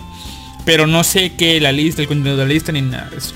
Es una lista que Crunchyroll ha publicado, promocionado desde el mes de, de noviembre. Creo que el 25, o bueno, al menos la nota que estoy leyendo es desde el 25 de noviembre, hace un mes. Y que estuvo publicando, promocionando en su Facebook, en YouTube, en varios, en varios lados. Que, que dice que es una lista con los 100 mejores animes de la década para el equipo de Crunchyroll. Y obviamente voy a leer del 100 al, o sea, son dos posts nada más. Es del lugar 100 al lugar 26. Y posteriormente hay una nota que dice del lugar 25 al lugar número 1. Eh, obviamente me espero en esta lista que estén puros animes que hayan pasado por Crunchyroll. Eh, será una sorpresa para mí que esté alguno que no haya sido licenciado por ellos y le daré un poco más de credibilidad a la lista. Aparte, eh, son 10 años. 10 años y solamente escoger 100 animes. No me crean mucho, así que vamos a ponerle de promedio. De promedio. Que cada año se hacen 100 animes. No, no, es que son como 60, pero no, no, no creo que sean 60. Si son como en una temporada llegan a ser veintitantos y son como... Pongan ustedes de promedio 100 animes por temporada. Son 10 años. Serían como mil animes aproximadamente. A ver, vamos a ver en las noticias. Es Japón, récord, producción, animes. Porque están los animes largos, están los animes normales, los de dos temporadas, que no sé si cuenten como una o dos. Están los animes cortitos. Eh, así que vuelve a romper su récord. Esta noticia es de... Es que nos tenemos que poner en contexto. Esta noticia es de de noviembre, también de finales de noviembre, que dice la industria del anime vuelve a romper un récord. Según el adelanto del reporte de la Asociación of Japanese Animation, la industria del anime en Japón mantiene un sano incremento. Sin duda, la industria del anime está viviendo un gran momento en Japón, al menos en lo que se refiere, se refiere a su cantidad de producciones, que no significa lo mismo que calidad, pero bueno, no nos quejemos. En un adelanto del reporte de la Asociación of Japanese Animation, ah, no, es Association of Japanese Animation, el cual es llamado Anime Industry Report 2019. Ah, 2000, no, no, no tengo ya como se dice en inglés, no recuerdo. Se revelan algunos detalles. En este previo se revela que en 2018 el mercado de la animación japonesa estaba evaluado en 2... no sé cómo se lee porque tiene la coma mal puesta, así que 21.814 trillones de yenes. Ah, ah, no es tanto, pero bueno. Por 9 años lleva creciendo la industria del anime al tipo de cambio actual esto equivale a 19.9 mil, mil millones de dólares. Representa un incremento del 0.9% con respecto al año anterior, o sea, es poco, pero sigue siendo. Para fortuna las compañías involucradas en la industria generan manteniendo los 9 años. Eh, a ver, son valores, yo creo que cantidad, no, no pesos, no dinero. Y sé que es una industria, pero ah, quería el número de animes. A ver, vamos a ponerle otra, otra cosa. ¿Cuántos animes salieron en 2019? Supongo que va a contar las películas o no tengo idea. Eh, conoce la lista completa. Mmm, puta. ¿Cuántos? Aquí está. ¿Cuántos animes se produjeron cada año desde 1963? O sea, no es necesario que me den el número, pero a ver, vamos a ver. From R Anime. Aquí está, vamos a leer más. Puta.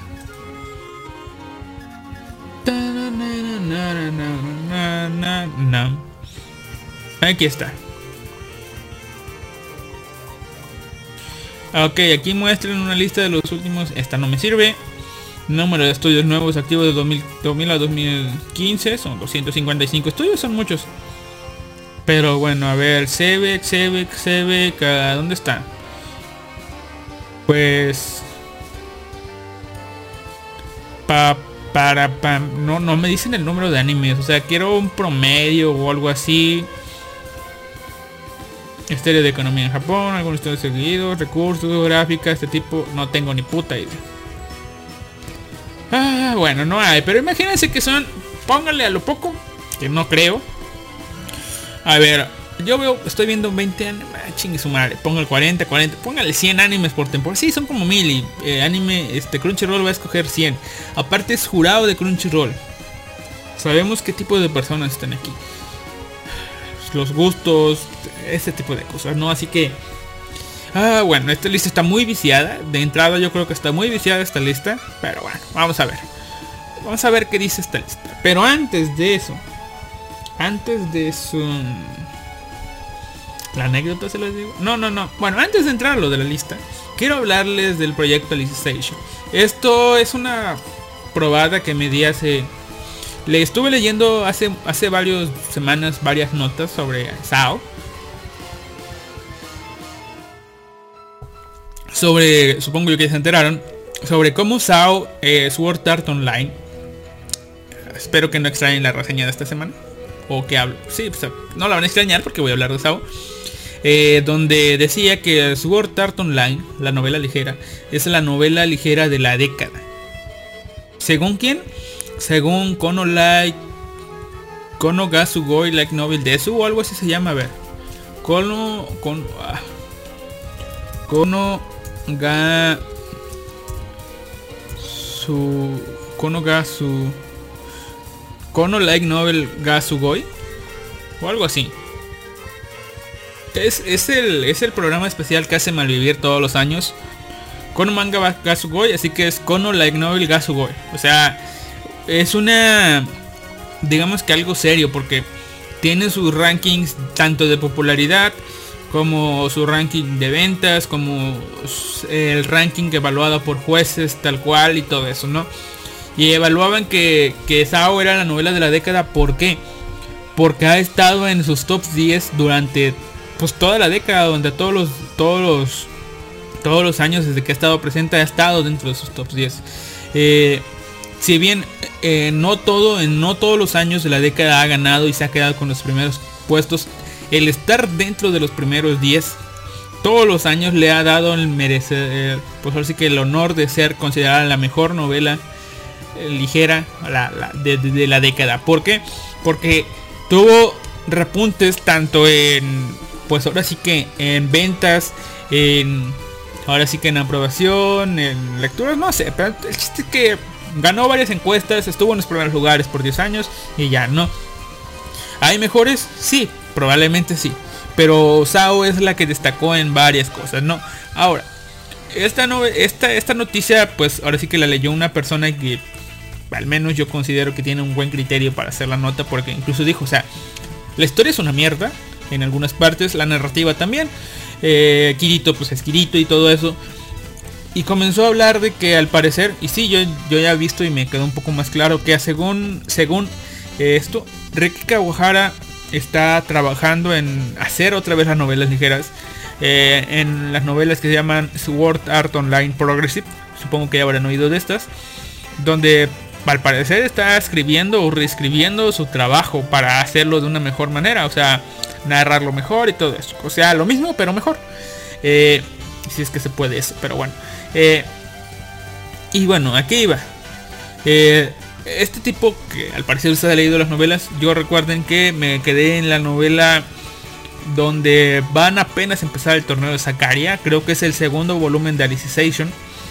Y es donde este tipo nos menciona que pues ahora sí que las novelas ligeras de de Sao, o sea, la primera está bien, después caen un poco en lo que es este en lo que es la novela de o sea, son es un volumen para un arco, luego está el arco de Halo. Eh, bueno, son dos volúmenes, un arco. Porque pues, es mini historias, ¿no? El primer volumen es el volumen de Anchorage normal. El segundo volumen son mini historias que pasan entre lo que está pasando en, en el volumen 1. El volumen 2 y 3, el 3 y 4 son de Halo, que es una cagada según él. Y sí, es una cagada, está aburrido. Luego está el volumen 4 y 5 me parece son que es el volumen de GGO, que está bien, nos presentan otra vez el peligro de muerte y todo eso. Y pues presentan a la waifu. Pero vuelve, sí, yo lo sé, o sea, yo cuando me lo imaginé, me lo imaginé de una manera tan, tan, tan bien, pero pero sí entiendo que ciertas partes de su mundo están desaprovechadas. Tan desaprovechadas están que afortunadamente estuvo un vaguito ahí escribiendo sobre ese mundo. eh, lo que conocemos como el anime de Sword Art Online Alternative Gun Gale Online, donde vemos todo el potencial que pudo haber tenido GGO. Y que bueno, esta novela, este anime estuvo recibió tan aceptación y todo eso en este mundo que, que incluso el mismo animaker dice no me gusta Sao pero GGO está genial. Ok supongo que es por la loli pero bueno. Y sí está genial. Eh, después tenemos que que pues la, la historia de o sea que el tipo menciona que está, está mejorando un poco su escritura que nada puede ser peor que, que Halo y considero que, que sí que nada puede ser peor que Halo. Y ya después vienen eh, no recuerdo bien cómo son los volúmenes, pero vienen. en- esto sí estuvo animado. La parte de. De las historias otra vez en Alphen. O sea, si Halo fue una mierda, pero hay historias en Alphen que no, no son tan mierda. Que es la parte de. De Rosario. Y la parte de la quest donde están. Donde Kirito tiene que sa- sacar Excalibur. Y hay una especie de Ragnarok dentro de Halo. Eh, aquí, aquí incluso en las novelas todo esto tiene un poco... Bueno, no recuerdo, no sé cómo decirles, pero bueno. Eh, Modes Rosario está, está muy chido, está muy bien. Donde se nota como Reki está mejorando como escritor para llegar después a, a Alicization. Alicization, que es el arco, gran arco que donde al contrario de todos los demás donde eran un volumen, dos volúmenes, Alicization toma lugar desde el 9 hasta el 18 creo y, aparte hay dos volúmenes que son Moon Cradle, que eso sí no conozco de qué van, pero que son y, no tengo entendido si son post los hechos de Alicization o si son cosas que ocurren dentro de o sea, no sé si son un epílogo de Alicization o si son cosas que pasaron entre medios. Espero yo que sean un epílogo. Eh, pero bueno, ustedes están viendo Alicization ya, ya está completamente escrito. Lo que está ahorita publicándose es Moon Cradle. Que, que al parecer es lo último. O después de Moon Cradle viene lo último ya de Sao. Que espero que hagan una conexión con Axel, Axel Ward. Pero bueno, es otra historia. Eh, bueno, a lo que yo iba con todo esto que le estoy mencionando. Eh, el proyecto Alicization, pues aquí es donde Reki se da cuenta de que para gusto y disgusto de muchos, eh, no, para gusto de muchos y disgusto de pocos, eh, vuelve a repetir la escena, o sea, vuelve a repetir lo que había estado experimentando en Modes Rosario, que era quitarle el protagonismo a Kirito. Que si bien en Modes Rosario tuvo su escena de destaque ya casi al final, atacando a una gran horda y que sí estuvo genial, o sea, llegar el, el caballero que llega para ayudar a su dama, eh, no fue a, fue ayudarla, a darle soporte, más no fue a rescatarla. Asuna fue a hacer lo suyo junto con Yuki. Eh, o sea, estuvo bien porque no estuvo tanto Kirito en pantalla. Y aquí en, en Alicization vemos lo mismo, vemos y vemos que, que este güey se toma, Reki se toma su tiempo para explicarnos todo el mundo. Eh, o sea, yo disfruté el anime, la primera parte del anime, pero ya había leído la novela ligera y la novela ligera está súper, súper extensa. O sea, tú cuando la estás leyendo dices, ok, ¿y Kirito? ¿Y el juego? ¿Y por qué es un niño? ¿Y este Euyo quién es? ¿Y esta Alice qué pedo? ¿Kirito de niño? ¿Qué onda? ¿Qué está pasando aquí? O sea, nos están presentando y, y se siente, o sea, yo lo sentí lento en determinados momentos. ¿Por qué? Porque se estaba tomando el tiempo de explicarnos el mundo. En el anime no se sintió tan pesado, afortunadamente, pero sí, Reki se toma el tiempo para mostrar pues, todo el mundo, todo el sistema, todo cómo funciona.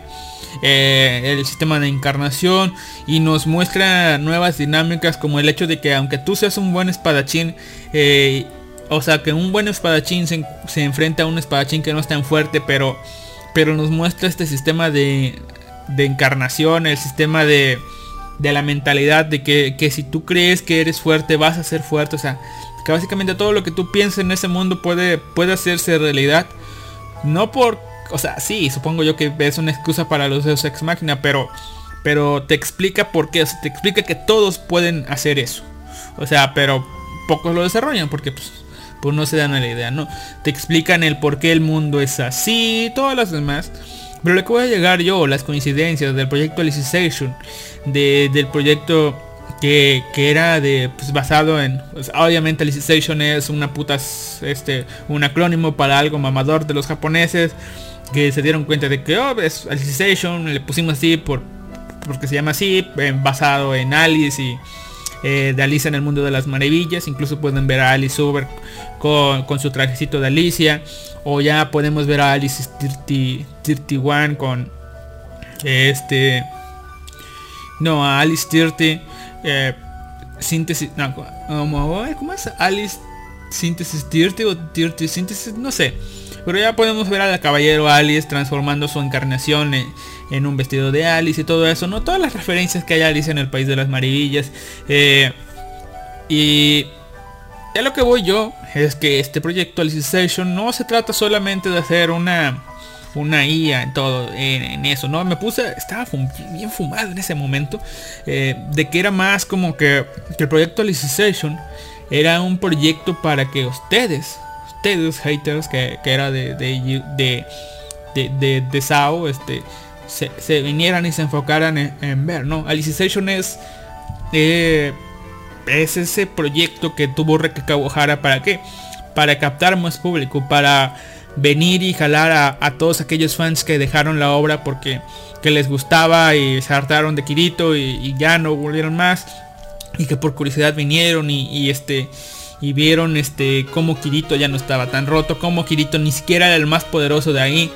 Eh, como Alice este aunque tenemos a Asuna Alice es un gran personaje que sabe llevar este pues ahora sí que sabe encarar o sea tomar ese rol de protagonista.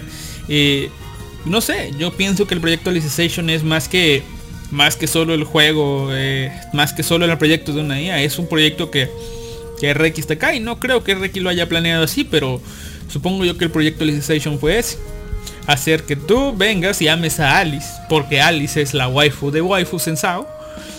Y sí, Kirito se podrá quedar con con este con Asuna, con Stacia. Pero nosotros nos vamos a quedar con Alice. ¿Por qué? Porque el proyecto Alicization es eso, es hacer, hacerte que tú ames a Alice, ¿no? Ah, sí, creo que me la fumé mucho al, al, final, ¿verdad? Pero supongo que ustedes me entendieron, ¿no? El proyecto Alicization es una mejora de SAO.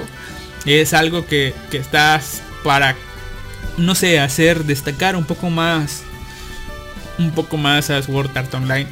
Y, y bueno, pues, la verdad, a mí me gustó mucho. Eh, solamente queda esperar el resto de las animaciones de los capítulos.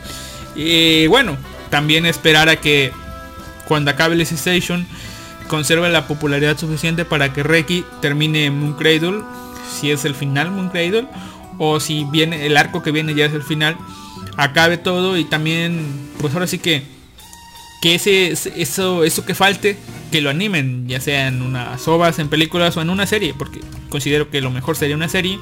Y pues este para qué o sea para que Sao siga haciendo historia porque pues, Sao hace historia de una u otra manera. A qué me refiero con hacer historia pues a que sea una de esas pocas novelas ligeras que sean adaptadas puta completamente. No porque sea Sao. Sí, me gustaría que sea Sao, o sea, pero sino para que, que siente las bases, un precedente de que, oh, mira, estos güeyes adaptaron toda una novela ligera y a la gente le gustó. O sea, sí, ya no tuvo las ventas que al principio, pero sigue habiendo fans que compran de principio a fin. Vamos a animar más cosas. Oh, mira, falta hacer un Otsukaima, vamos a animarla. Oh, mira que Chrome Sheller Regios, por favor, puta madre, animen Chrome Sheller Regios. Eh, falta, oh, mira, Tal vez si a Sao le jaló después de unos cuantos años, pues quedamos el Regis ¿no? Oh, mira que, que este, ¿cómo se llama? Que Yusha Densetsu no, no, no Densetsu. Oh, mira, ¿por qué no la terminamos de animar? O la animamos bien, o animamos todo ese gran arco que tiene, ¿no?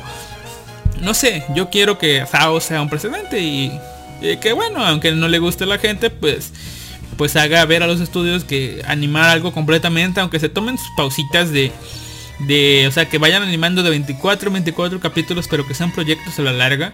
Así como parece ser que va a ser Fruit Basket, un proyecto para animar todo el manga. Todo el manga nuevo. Y lo está haciendo parte por partes. O sea, no es necesario que lo hagas como Full Metal Alchemist Brotherhood. Que vamos todos de corrido y todo, ¿no? O sea, te puedes tomar tus partecitas, pero pues haz un proyecto para animar todo. Chido, ¿no? O sea, tarde o temprano te lo van a comprar. O sea, tal vez no tengas ganancias en corto plazo, pero pues a largo plazo, a lo mejor alguien que diga, oh, la última temporada está chida, vamos a ver todos, vamos a comprar los Blu-rays, vamos a comprar merchandising. No sé, algo así. Pero bueno, esas son fumadas que tiene este vago.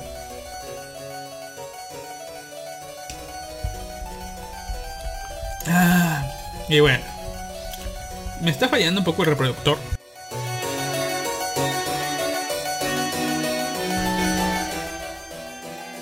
Por alguna razón no me... No me jala. El reproductor de la derecha. ¿Por qué? Porque para la música está el reproductor de la derecha, el reproductor de la izquierda. O sea, es un ciclo. Jala el de la derecha, se precarga el de la izquierda. El de la izquierda está jalando, se precarga el de la derecha, así. Y puedes adelantar y, la- y todo la música, pero eh, eh, el reproductor de la derecha no está mostrando que tanto el avance. No creo que haya que haya alguna repercusión mala, pero espero que no haya problemas. Por cierto, eh, ya lo, tal vez ya lo, sí, ya lo he mencionado antes, creo. Pero bueno, para hacer una aclaración, porque al parecer en, sí, o sea, en Spotify hace, hace algún, hace como un mes creo, tuve un problema con, con un podcast, con el podcast número 62, el podcast dedicado a Takira. Sí, Takira, tú sabes quién eres. Eh, tuve problemas cuando lo subí con, o sea, Animox no me dio lata. Tuve problemas cuando lo, lo subí a Anchor porque no lo publicaba, no, no jalaba, no, no sé. No, no, no, no había reproducciones, nada. Luego me di cuenta que hubo un error en el... No sé, hubo un error. Lo bajé, lo volví a subir, nada, lo publiqué, lo despubliqué, nada. Al final me di cuenta y arriesgándome a todo, eh, lo que hice fue borrar el audio del capítulo, más no borré el capítulo, porque me daba flojera volver a hacer el capítulo, que no es tan difícil, pero bueno. Eh, simplemente le borré el audio y eh, decidí subirlo con el celular, porque lo hacía desde la PC, decidí con del celular como lo hacía antes, y no jaló, no jaló, no, no jaló, y, y como no jaló, este, pues dije yo, ah, chinga. Bueno, eh, después de, todo eso, ya está en ebooks, no hay pedo, pero bueno. Tengo que tenerlo en Spotify, en Anchor y todas las demás, o sea, para que todos lo tengan. Eh, y bueno, así pasó al... Hice el podcast número 63, luego hice el 64 y no jaló. O sea, el 64 también me dio error, pero después de eso eh, sí jaló normalmente. Sí jaló gran problema. Yo dije, ah, no, mejor es la duración. O sea, dura 187 minutos. Tal vez es la duración. Pero luego veo el podcast número 60 que dura 238 minutos y yo dije, oh, pues chido, entonces no es eso. Debe haber algo más. Y dije, ah, ok, voy a usar el Audacity, simplemente lo voy a convertir. No le voy a hacer gran cosa, simplemente lo voy a convertir y ya. Lo convertí, rebajo su peso un poquitito, un mega nada más. Pero ya es otro archivo. ¡Tum! Lo subo, error. Chinga. Y luego dije, ok, ahora lo vamos a partir. Partí un pedacito, partí otro pedacito y dije voy a subir el, el podcast 62 parte 1, el podcast 62 parte 2. ¿Qué problema va a haber? Afortunadamente Anchor, y se lo digo para ustedes si es que tienen planeado hacer un podcast o algo así, en Anchor puedes subir este varios audios en un solo capítulo. Y sí, vas a tener ahora sí que un capítulo con 3, 4 partes, pero eh, al momento de que la gente lo reproduzca, va a tener como un MKB, como capítulos, pero va, va a ser solamente un- una lista de reproducción, no, no va a ser como una lista, o sea, va a tener un solo, una sola línea de reproducción, digamos, en el orden en el que esté. No va a tener una lista, ni, ni que va a cambiar de audio, ni nada de eso, no, va a ser una sola cosa. Y oh, sorpresa fue de que, oh, dije, ah, chido, o sea, lo jaló bien, me puse a escuchar, oh, bien. Y bueno, como estaba publicado en el capítulo, ya estaba Eh, simplemente le de publicar, o sea, quité eso como borrador, lo publiqué, lo hice público. Eh, y bueno, Anchor lo publicó, eh, pero me lo jaló a podcast más reciente ese día. Así que tenía el, queda como podcast 61, el 63, el 64 y después el 62. Eh, pero bueno, así que añadí una pequeña nota de que, oh, este podcast es de tal día de noviembre.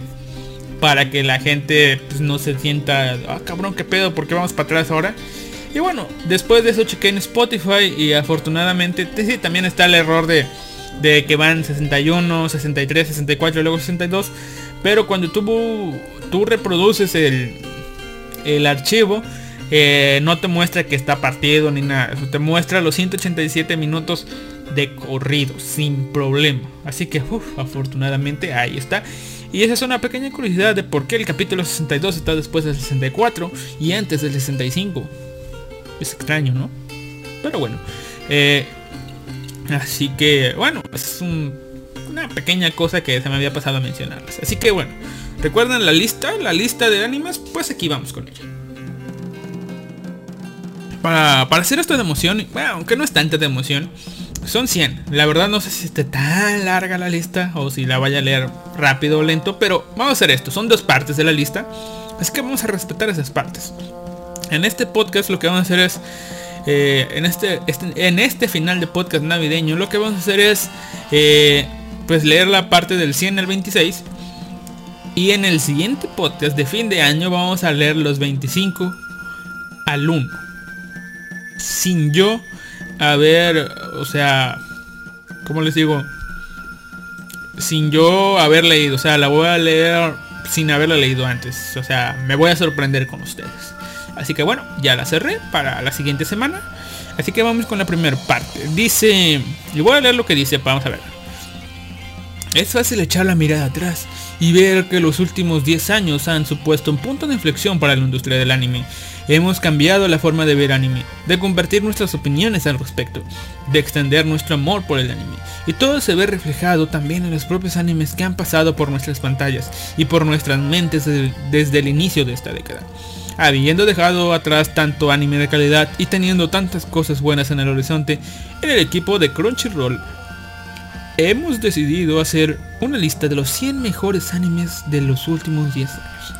Que incluyen desde series de televisión a películas u ovas. Ah, cabrón. Aquí vamos... mm, ah, no sé si bien o mal, pero bueno. Estos son los... an- son animes que causaron un gran impacto en nuestro equipo. Un modo, de, de un modo u otro. Y creemos que eh, merecen un puesto en la lista de lo mejor que hemos podido ver en la época reciente. Estos son los primeros 75 de esos 100 títulos, los cuales los dejamos hijos de su puta madre. Y aquí viene la primera sorpresa, están en orden alfabético, vale mierdas. Quédate con esta lista y no pierdas la segunda parte que estará en la siguiente parte del podcast por donde desvelaremos los 25 mejores animes de la década para el equipo de Crunchyroll. Vamos a ver qué piensa la gente casual. Sí, eh, el hecho de que esté en orden alfabético le quita la lista, así que vamos rápido de que vemos esto. Sí, ya esto. Ah, bueno. Número, no sé. Puta, vamos a empezar. De los animes simplemente nombrándolos porque ya me quedaron las ganas. Debí haberlo leído antes. lo sé. Bueno, Agretsuko, ya saben, estrenado en 2018 eh, por Fanworks. Pues, ni lo vi. The Ancient Magus Bright por, en 2016 por Wit Studio, tampoco lo vi. Eh, Anohana, The Flower with Subtide Day. Anohana Himi... Ah, ah, no se me olvidó. Pero bueno, Anohana, ustedes saben de que habló estrenada en 2011. Sí lo vi. Estoy de acuerdo que esté en la lista. Sí lo vi, estoy de acuerdo que está en la lista. Y sí, no dije estoy de acuerdo que esté en la lista con los dos anteriores porque no. No estoy de acuerdo. O bueno, no es que no esté de acuerdo, simplemente no los he visto. Así que pues los vamos, ¿no? Esta es la primera obra original del equipo creativo Super Pace Booster, compuesto por la guionista Mario Kada, el diseñador de personajes y animador Masayoshi Tanaka y el lector Tatsuyuki Nagai. Eh, hizo que el mundo entero derramara lágrimas a borbotones. Aunque en realidad ya trabajaron juntos anteriormente en Toradora. El equipo usa como fondo el pueblo natal de Okada, Chichibu, para presentarnos un grupo de adolescentes realista que había sufrido una enorme tragedia a la que darán sobreponerse juntos. Eh, sentó las bases de Mario Kada como un nombre a tener en cuenta entre la comunidad de anime. Y con razón, porque cada trabajo que produce este equipo es digno de verse. Incluso ver de nuevo el opening tras tantos años todavía causa estragos. El equipo consiguió crear una historia tan conmovedora que sigue afectándonos casi una década después. Por Dale Hardick. Y sí, bueno, básicamente estoy de acuerdo con esto. Porque tal vez algún día hable de Anohana. Mm, Yo la vi...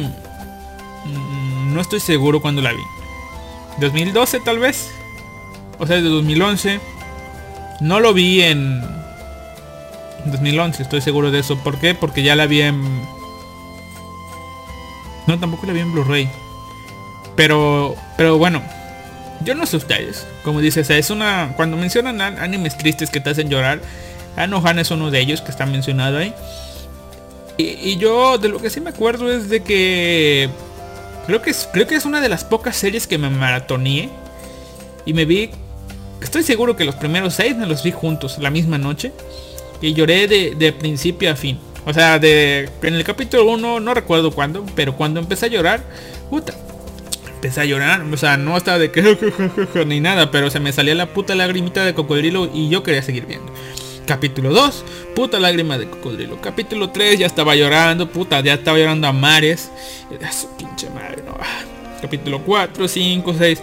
Al menos estoy seguro de que los primeros 6 capítulos estuve estuve estuve llorando como como una estuve llorando a mares como una colegiala viendo novela no sé estuve llorando me hizo llorar mucho y bueno ahí está esto sí no me lo esperaba Asobi Asobase Uf,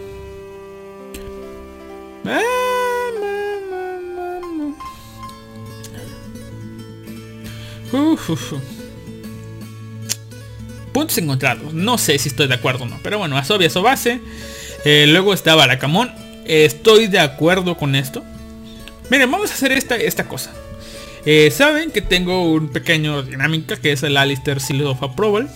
Eh, no voy a decir Alistair Seal of Approval a cada cosa, pero bueno, voy a decir simplemente véanlo. Cuando digo yo que véanlo, o sea, cuando digo yo que vean- véanlo, trato. o bueno, eh, en todos estos podcasts que he hecho, trato de crear al menos que ustedes me crean que cuando yo les diga vean este jodido anime, no duden y vayan a verlo porque es bueno. Así que sí, Anohana, véanlo. No hay, no va a haber nada de que si te gusta eso, si te gusta lo otro. No, no, no. Véanlo. Está bueno.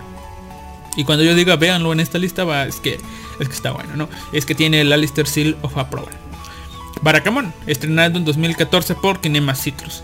¿Cómo olvidar? Y sí, ya no voy a leer la- las, este, ¿cómo se llama? Las, las opiniones de los tipos estos, pero bueno. O sea, ya van a ser mis palabras, ¿no? ¿Cómo olvidar a Natsu, a esa pequeña y adorable chica, a su amiguita tímida? Eh, cosa curiosa con Natsu es, y la chiquilla, la otra chiquilla, la amiguita, son sus ellos, en realidad son niñas, es un punto agregado, no es que... mm, o sea, no es que porque sean nobles nada de eso, no es que le da un poco más de realismo. Ah, Barakamon es esa, es esa historia de, del tipo de un tipo de ciudad que va a vivir al campo y pues experimenta un poco más de relaciones acompañado de Naro, ¿no? Eh, ¿Cómo acabó? No sabemos porque no hay más. Tuvo después un, una precuela con el tipo en preparatoria y ah, esa madre ya ni la vi, pero bueno. Barakamol, Barakamon, véanla. Duda no hay. Black Clover, estrenado en 2017 por Estudio Pierrot. Puta madre. En Black Clover, ni modo. Bungo Stray Dogs. Eh, estrenado en 2016 por Studio Bones. Bungo Stray Dogs. eh, es ese anime de chicos lindos eh, que me terminó gustando. Yo creí, o sea, supongo yo que apuesta mucho a que las Fuyoshis le- les den dinero por eso y todo eso, o sea, porque son chicos lindos, pero, pero la calidad de animación, las batallas, el soundtrack, eh, la curiosa mecánica que tienen de que cada personaje está basado en es sobrenatural esto Eh, cada personaje está basado en tiene el nombre de un autor famoso de libros eh, ya sea de la literatura japonesa de la literatura europea de la literatura gringa tiene un nombre y tiene superpoderes basados en algún libro o personaje de de estos, ¿no? Al principio uno, yo les digo, no, no entendía por qué, o sea, sé que Osamu Dazai es uno de los autores más famosos de este, de, Nipponlandia. Y el tipo este de ah, Atsushi, el protagonista, ah, no logro ubicarlo bien. Incluso ahorita no, no logro ubicarlo bien. Pero no entendía por qué. Bueno, es el protagonista, va, pero. ¿Por qué diablos el protagonista que su poder simplemente es convertirse en tigre? ¿Por qué es tan importante? ¿Por qué todos quieren hacerse con él? Pero bueno, la paciencia y el, ver todo eso te da explicaciones hasta la tercera temporada. Y sí, tú dices, oh, esperar tres temporadas para que me digan o para tener sentido en esto. Sí, sí, sí, espérate, cálmate, cálmate, cálmate, cálmate. Eh, sí, esperas tres temporadas en una película, pero eh, no quiere decir que todo que todo no haya valido la pena, no. Hay, una o es un spoiler para ver si se animan. En la temporada 2, creo que sí es en la temporada, sí es en la temporada 2. Ahí este, o sea, está la temporada 1 que te siente las bases de, de, de cómo es la, la, ahora sí que el grupito normal, el grupo de, de, de- del protagonista que es los, a los investigadores, los, los detectives contra un grupo armado, un grupo delictivo que se llama la Port Mafia, que se enfrentan en, el, en la temporada 2. Ya te presentan lo que es un nuevo grupo, un nuevo grupo que viene de otro país a invadir acá, o sea, la tercera fuerza. Y también te presentan un pequeño flashback de cómo un, o sea, de miembros pasados y cómo se enfrentaron. Y este puto, hay un puto flashback de, o sea, no les voy a decir de qué es, pero en tal punto, en ta- o sea, está genial, está genial cierta parte, pero en cierta, ¿cómo les diré? Hay un enfrentamiento entre lo que, o sea, el protagonismo de toda la serie cambia en cierto punto con el flashback a cierto personaje. Este personaje tiene, no recuerdo bien, les voy a mentir si les digo que sí, pero tiene el poder más o menos consiste en ver el futuro o prever el futuro o algo así. Y se enfrenta a otro tipo que también tiene el poder de más o menos igual, de ver el futuro, prever el futuro, algo así. Básicamente tienen el mismo poder. Y hay una batalla de ellos dos que se enfrentan con pistolas. ¿Por qué? Porque dice, oh, yo preveo que este tipo que está aquí se va a mover un centímetro a la derecha, así que tengo que apuntar a la derecha para darle. Pero el tipo de, de adelante dice, oh, yo preveo que este tipo me va a apuntar a la derecha porque me voy a mover ahí, así que me voy a mover a la izquierda. Y el otro tipo de regreso, oh, preveo que ahora se va a mover a la izquierda porque sabe que le voy a dar a la derecha. Y es una... O sea, no es que están aventando palabras, no. O sea, están pensando y ven las líneas de cruce de los posibles tiros, esquivando. Es una escena tan genial. Y acaba de una manera, oh, tan hermosa. O sea, me sea, les digo, vale la pena esperar tres temporadas para ver por qué mierdas el tigre es este. O bueno, no es que estés esperando, ¿no? Es que se siente satisfacción de, ah, por eso el tigre es importante. Ah, pero en el, transcurso de que te digan por qué el tigre es importante, pues hay batallas, hay buenas peleas. Está la Loli de turno, que bueno, no está en Loli, pero bueno, la, la tipa de kimono. O sea, está bien. Boku Stay Dogs estoy, estoy de acuerdo. No les he dicho véanlo. O sea, no, no es que no llega a tener ese Alistair Seal of Approval, pero está ahí. Luego está Chihaya Furu, estrenada en 2013. No la vi. Ah, puta, este es... Oh, vaya, es de 2000 2010. Sí, sí, que están contando todos los de 2010. La desaparición de Haruhi Suzumiya. Véanlo. Vean. No tengo palabras para eso. Es una película de Kyoto Animation. Más de dos horas de duración. Hace poco eh, me vi, escuché, estaba escuchando y luego, ah, como y esa y esa parte de donde ves a, a, a decir yo soy John Smith, no está todo, y, ah, cabrón esa parte, ah, a ver, me voy a YouTube, busco esa parte y vaya, me dieron ganas de ver la película otra vez. ¿Por qué? Porque está muy buena. Nota curiosa, nota eh, chistosa con esta cosa. Cuando yo estaba estudiando en la universidad, eh, me, bueno, Cuando yo estudié en la universidad, en la misma ciudad que estudié la preparatoria, que no es la misma ciudad donde yo vivía. No sé, si- me entiende, ¿verdad? Pero bueno. El chiste es que cuando yo estuve en preparatoria, eh, tenía un profesor que era un ingeniero en sistemas que daba clases y de todo...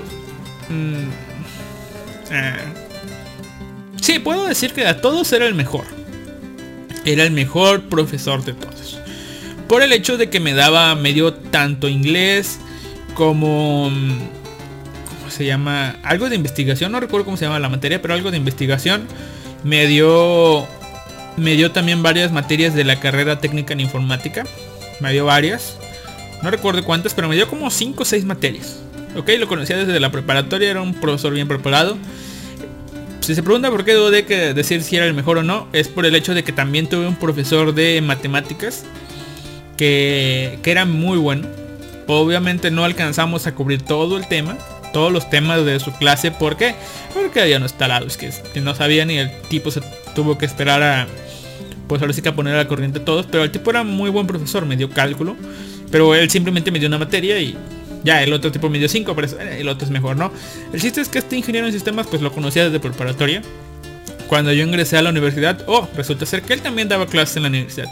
Y fue uno de mis primeros profesores en la universidad. Me dio también, me dio la clase de principios de investigación o algo así. No recuerdo cómo se llama, pero la que dan en primer semestre para que donde te enseñan a hacer los trabajos de universidad, esa materia.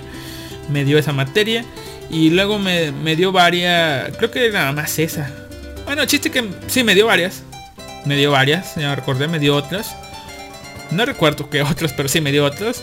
Y la cosa curiosa es que un día estábamos, eh, día de esos libres donde no van los alumnos, pero nosotros sí estábamos ahí. Y ah, estábamos exponiendo, creo. A mi proyector, el tipo tenía sus cosas y a ver. Y entre tantos, él conectó su memoria USB. Y, y ah, cabrón. La desaparición de Haruhi Suzumiya decía. Punto MP4. Pero profe, esa es su memoria. Sí. Ah, chinga, ¿vio la película? Ah, sí, está muy buena, ¿no? O sea, su expresión cambió totalmente. El tipo... El tipo se emocionó, vio la película. No, sí está muy buena y todo. Obviamente no, no fue una... Fue una plática muy buena. Básicamente halagando la película. Pero... pues, se notaba que el- la, la película era un, era un fandub español latino. Para que, para que pasarle cuento corto, ¿no? Y nos la pasó. Tengan, véanla en español latino. Ya la vieron en japonés, véanla en español latino. Estaba bueno el doblaje. Y está chido, o sea, pues, está tan buena que hasta mi profe la vio. Así que, pues, ustedes, ¿por qué no la ven? La desaparición de Haruhi Suzumiya.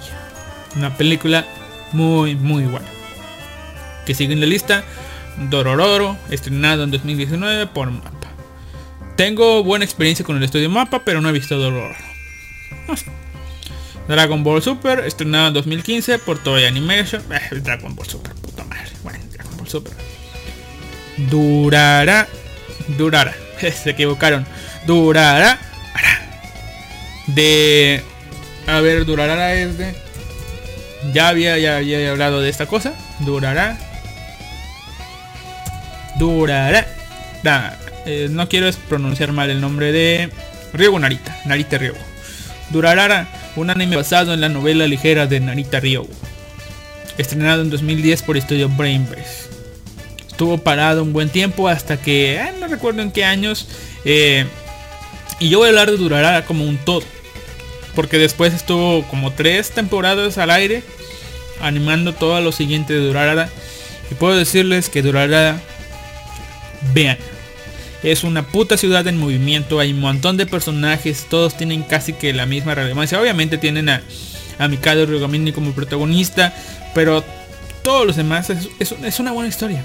Está, está muy bien, está genial. Eh, es la historia de un estudiante. Que como dice aquí, parece normal. Se relaciona con todo tipo de eventos. eh, tanto normales. De pandilleros. De de paranormales, un montón de cosas, misterios, o sea, está muy, muy, muy, este, muy bueno, muy bueno, véanlo, durará también recomendado ampliamente de esta lista, de, la, de las pocas que voy a recomendar, supongo yo. El siguiente anime es de Eccentric Family, o sea, Uchuten Kazoku, estrenado en 2013 por PA Works. No tengo idea, no la vi. Supongo que ya dice que está buena, no tengo idea, pero bueno. Eh, la otra es Erased, o sea, Boku Dake Gai Naimachi, estrenado en 2016 por A1 Pictures. Aquí simplemente les voy a decir, véanlo y disfruten. Está completamente recomendado. Y por favor, si tú no sabes nada de Eraset, por favor, eh, no busques más. Simplemente descárgala. Mira, o sea, te voy a decir esto. Tú no sabes nada de Eraset, o sea, de Boku Dake Gai Naimachi. Es un anime sobre viajes en el tiempo y querer corregir algo, algo que pasó en el pasado. O sea, si te gustan los viajes en el tiempo, en una historia de ciencia ficción, o sea, donde el tipo queda atrapado en su pasado para corregir algo, algunos eventos de su infancia, eso es todo lo que te voy a decir. Si te interesa este tipo de historias, porque vamos a ver al protagonista como niño la mayor parte del tiempo, eh, si te interesa este tipo de historias, eh, pues mira, eh, sin buscar nada, ok, está, hay un manga, hay un montón de mame, porque hubo un montón de mame con esta cosa. Es decir, tiraron spoilers a diestra y siniestra, pero tú mírala. Mírala y ya está. No preguntes, o sea, si te la puedes, o sea, no, no considero que sea una serie para maratonear. Pero en este caso, dadas las circunstancias, te recomiendo que te la mires en maratón. Tengas todos los capítulos, la ves. Hay una adaptación en Netflix, en live action, que creo que sigue igual. No la he visto, pero la voy a ver. Hay una adaptación en Netflix. Está en live action, no sé, lo que quieras ver, te guste, no sé. Yo te recomiendo el anime, porque es lo que yo vi. Pero sí, míratelo en maratón o míratelo pausadamente, pero sin buscar nada de información de ella. Así la vas a disfrutar genial. Mira, está súper recomendada. Y aquí vienen las cosas populares. Evangelion 3.0 You Cannot Ride Estrenada en 2012 por Studio Kara No tengo nada que decir, no la he visto Y sí, no he visto nada, nada de nada de Evangelion Luego está Fate Stay Night Unlimited Blade Works Estrenada en 2014 por Ufotable Es Fate Stay Night, supongo que está bueno, pero no la he visto no la he visto, ¿por qué? Porque pues no salía y no sé más. No la he visto. Muchas circunstancias pasaron, no es que no la quiera ver, muchas circunstancias pasaron. Luego Flip Flappers, estrenado en 2016 por estudio 3 Hertz o algo así. Eh, la verdad, no recuerdo de qué va esta cosa, pero dicen que está bueno. Así que, eh, luego la veo. La otra es Flying Witch, estrenado en 2016, que también dicen que está bueno.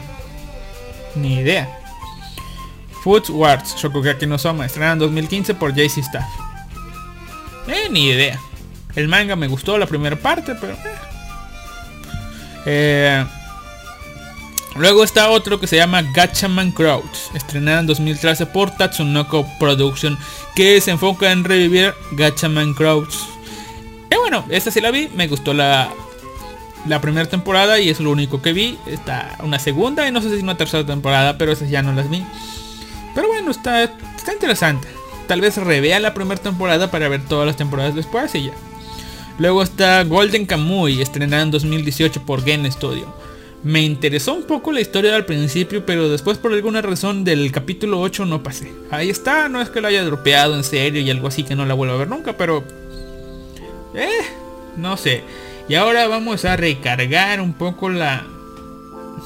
Vamos a recargar un poco mi, mi, botecito de agua. Porque pues, se, jodió. Así que vamos a ver. Si dejo una canción. Mm, Sí, tantito. Ahorita denme chance, vuelvo. No voy a.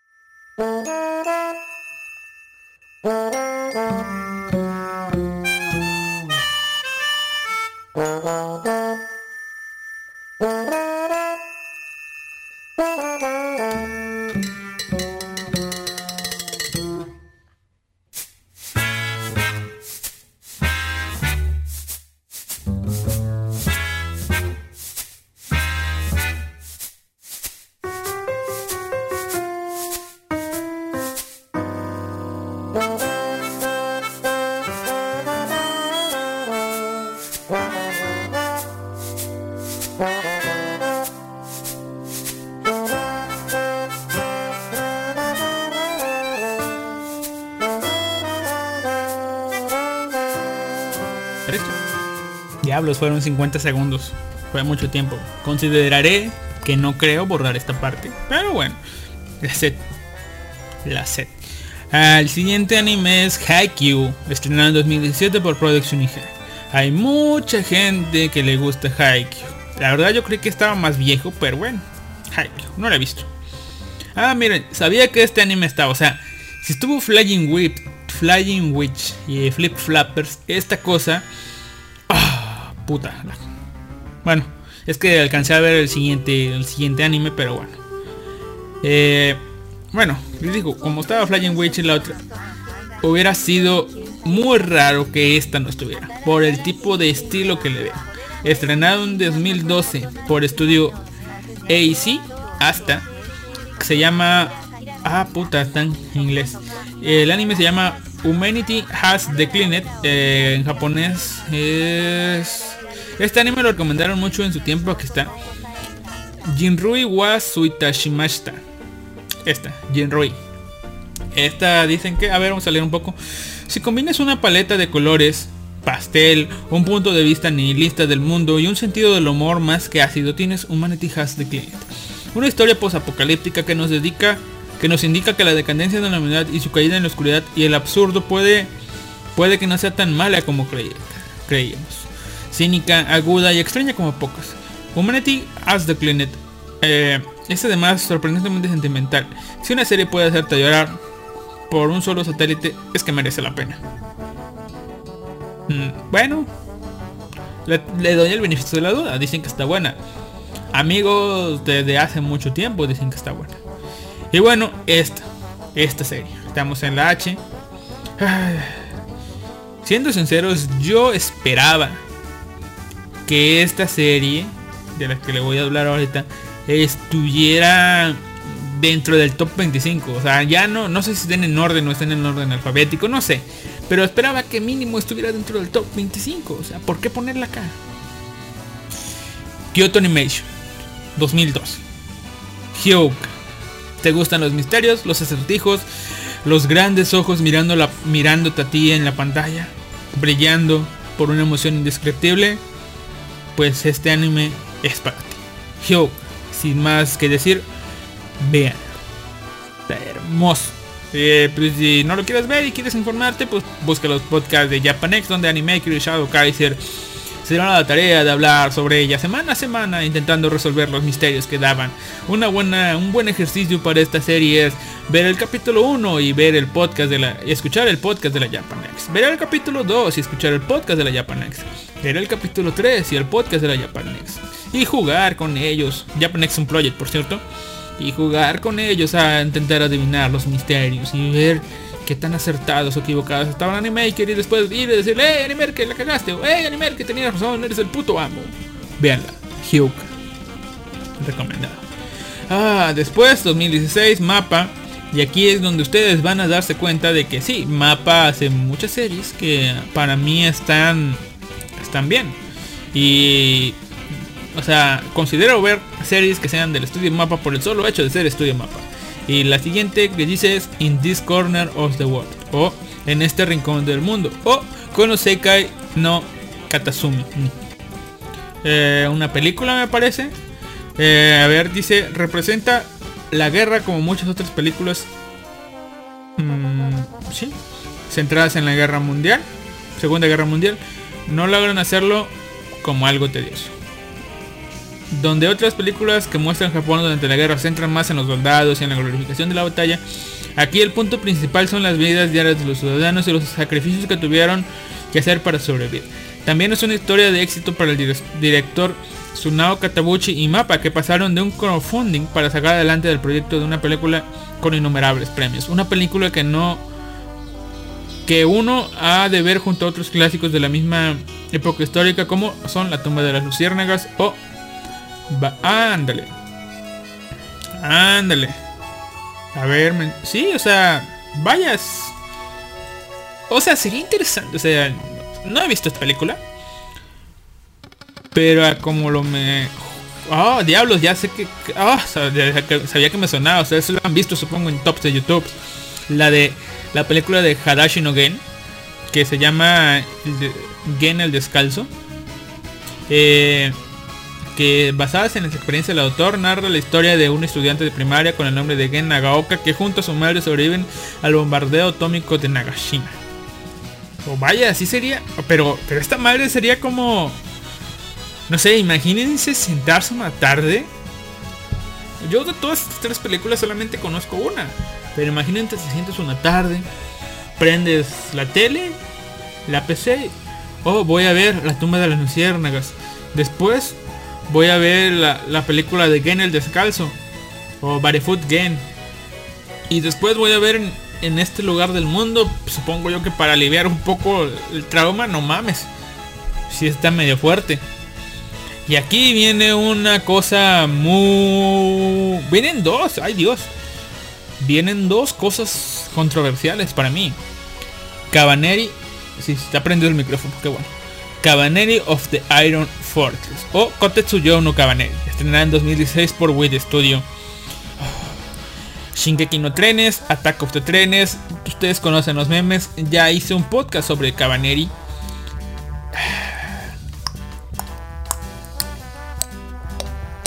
Eh, bueno, qué decir, o sea, sí está buena, a mí me gustó, me gustó, me gustó muchísimo más que Shingeki no Kyojin. Pero ser uno de los 100 mejores animes de la década...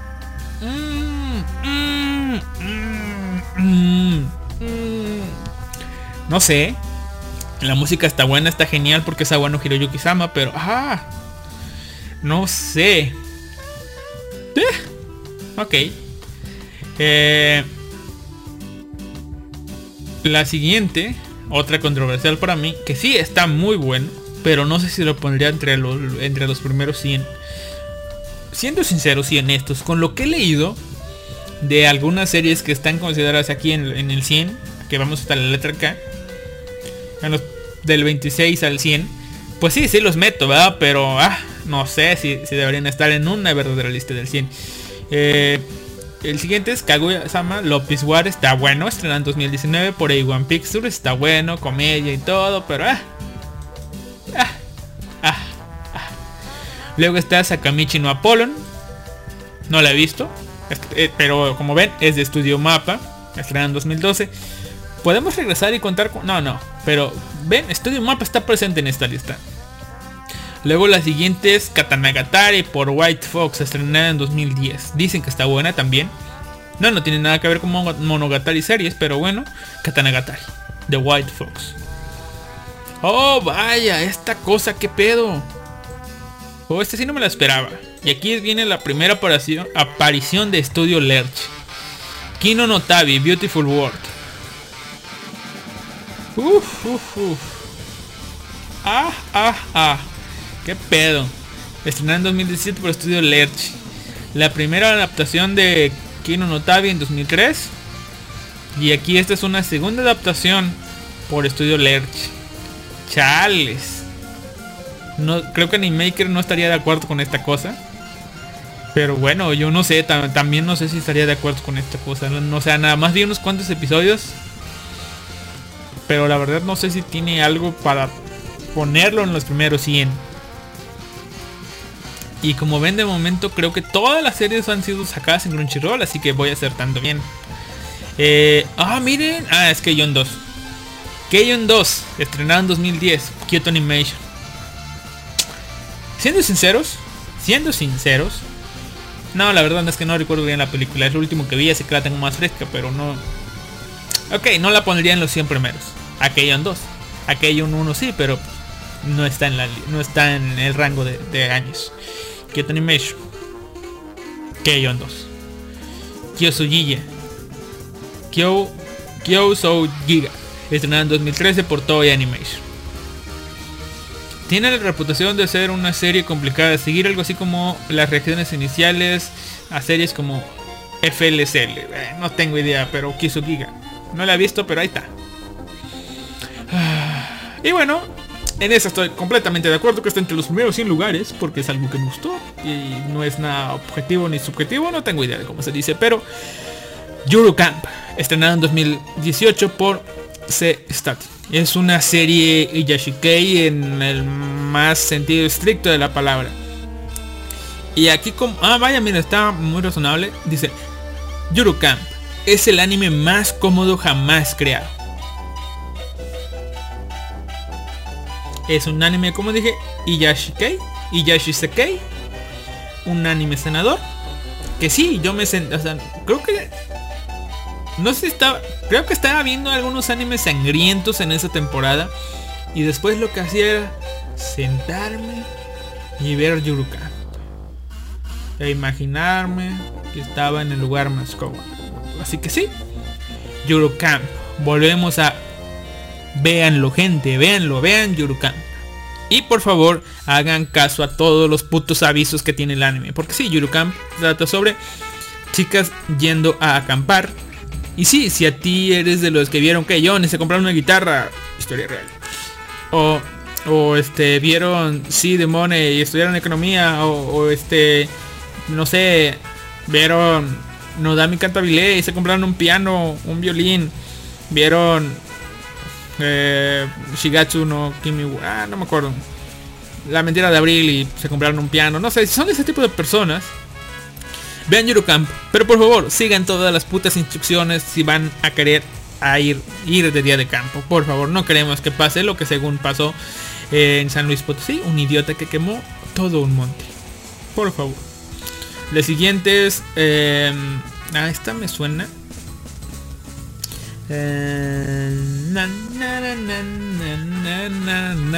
Perdón, es que... Del nombre japonés. Joseki no Kuni.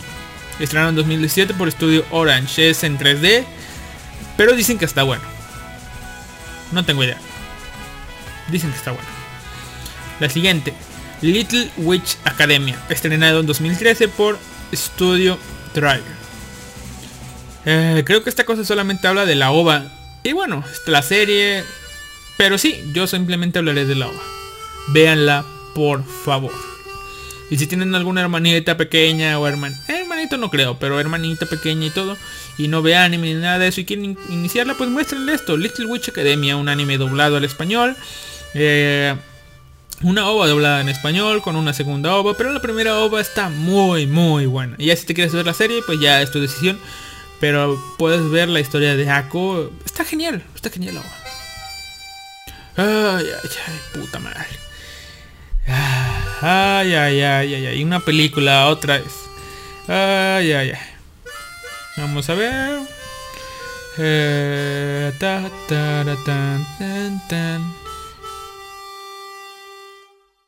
Es, la película de Hibiki no Euphonium, pero estoy viendo la película. Listo, hay. Listo, hoy Toy. Liz and the Blue Bear. Liz y el pájaro azul. Era estrenada en 2018 por Kyoto Animation. Puta, que vaya, y menos ganas de verla. El argumento de los primeros 7 minutos, o así de Liz ante Blue Bear, se puede escribir de una forma sencilla.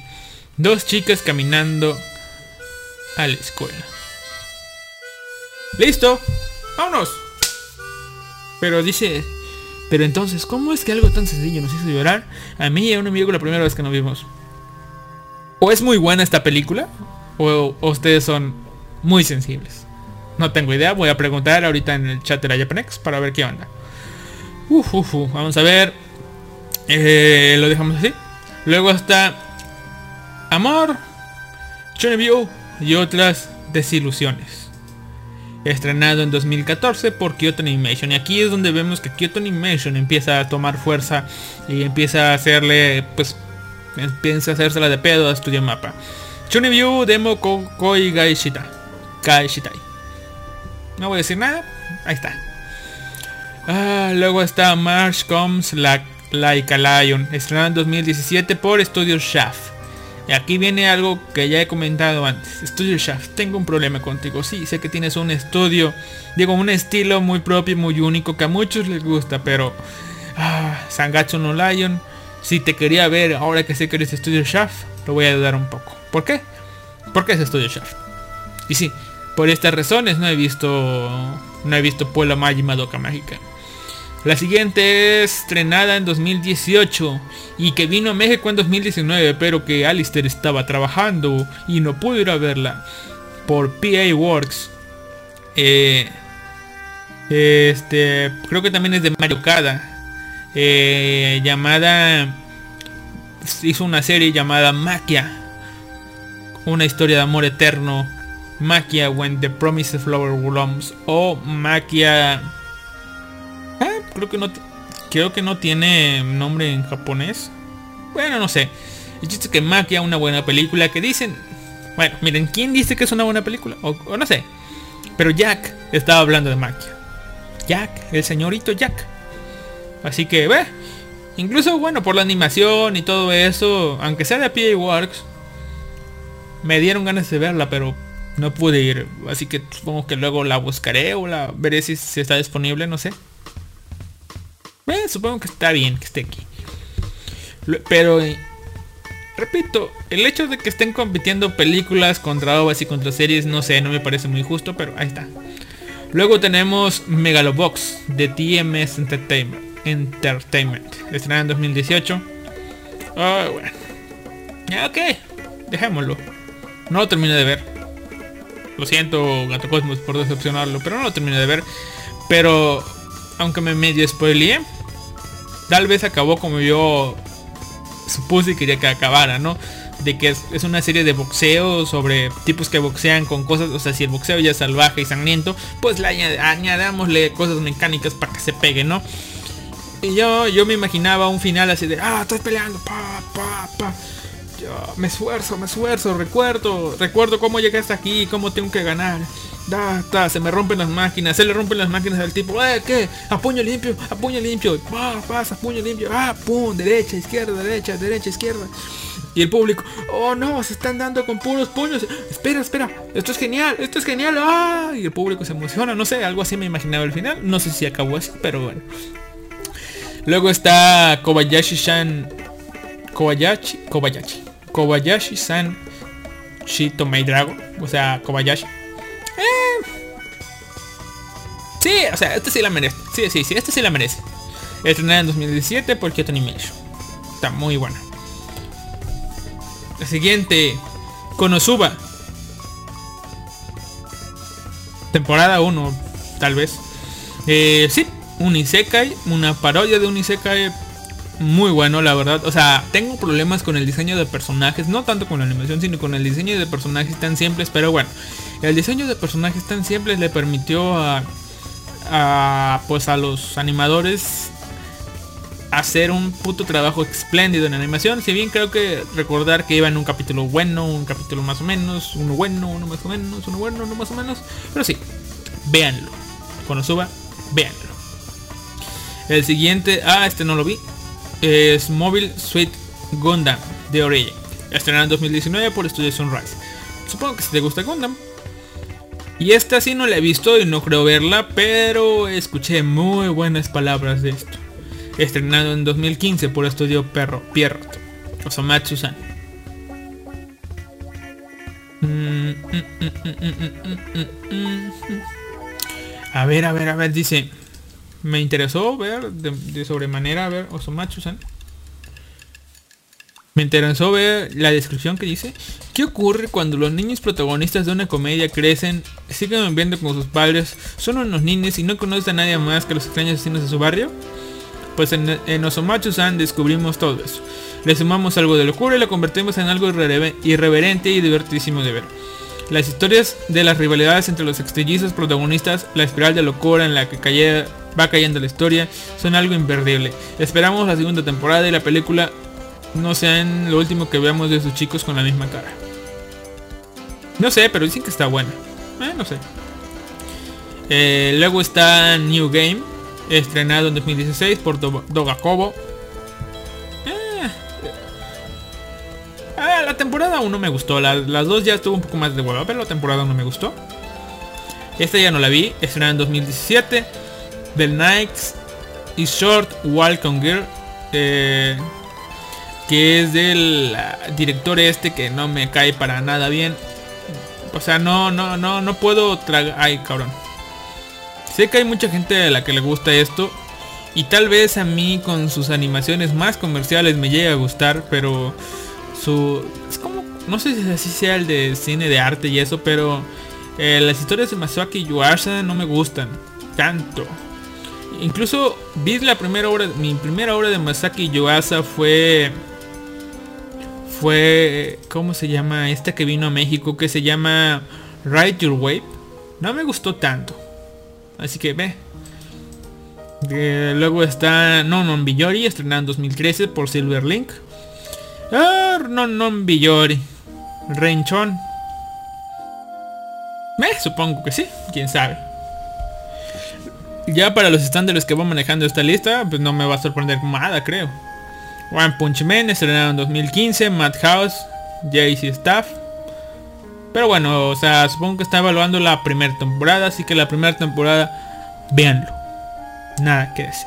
Véanlo, está en Netflix, creo, con doblaje. Vi el la vi la vi en japonés y la vi con doblaje, están buenas las dos.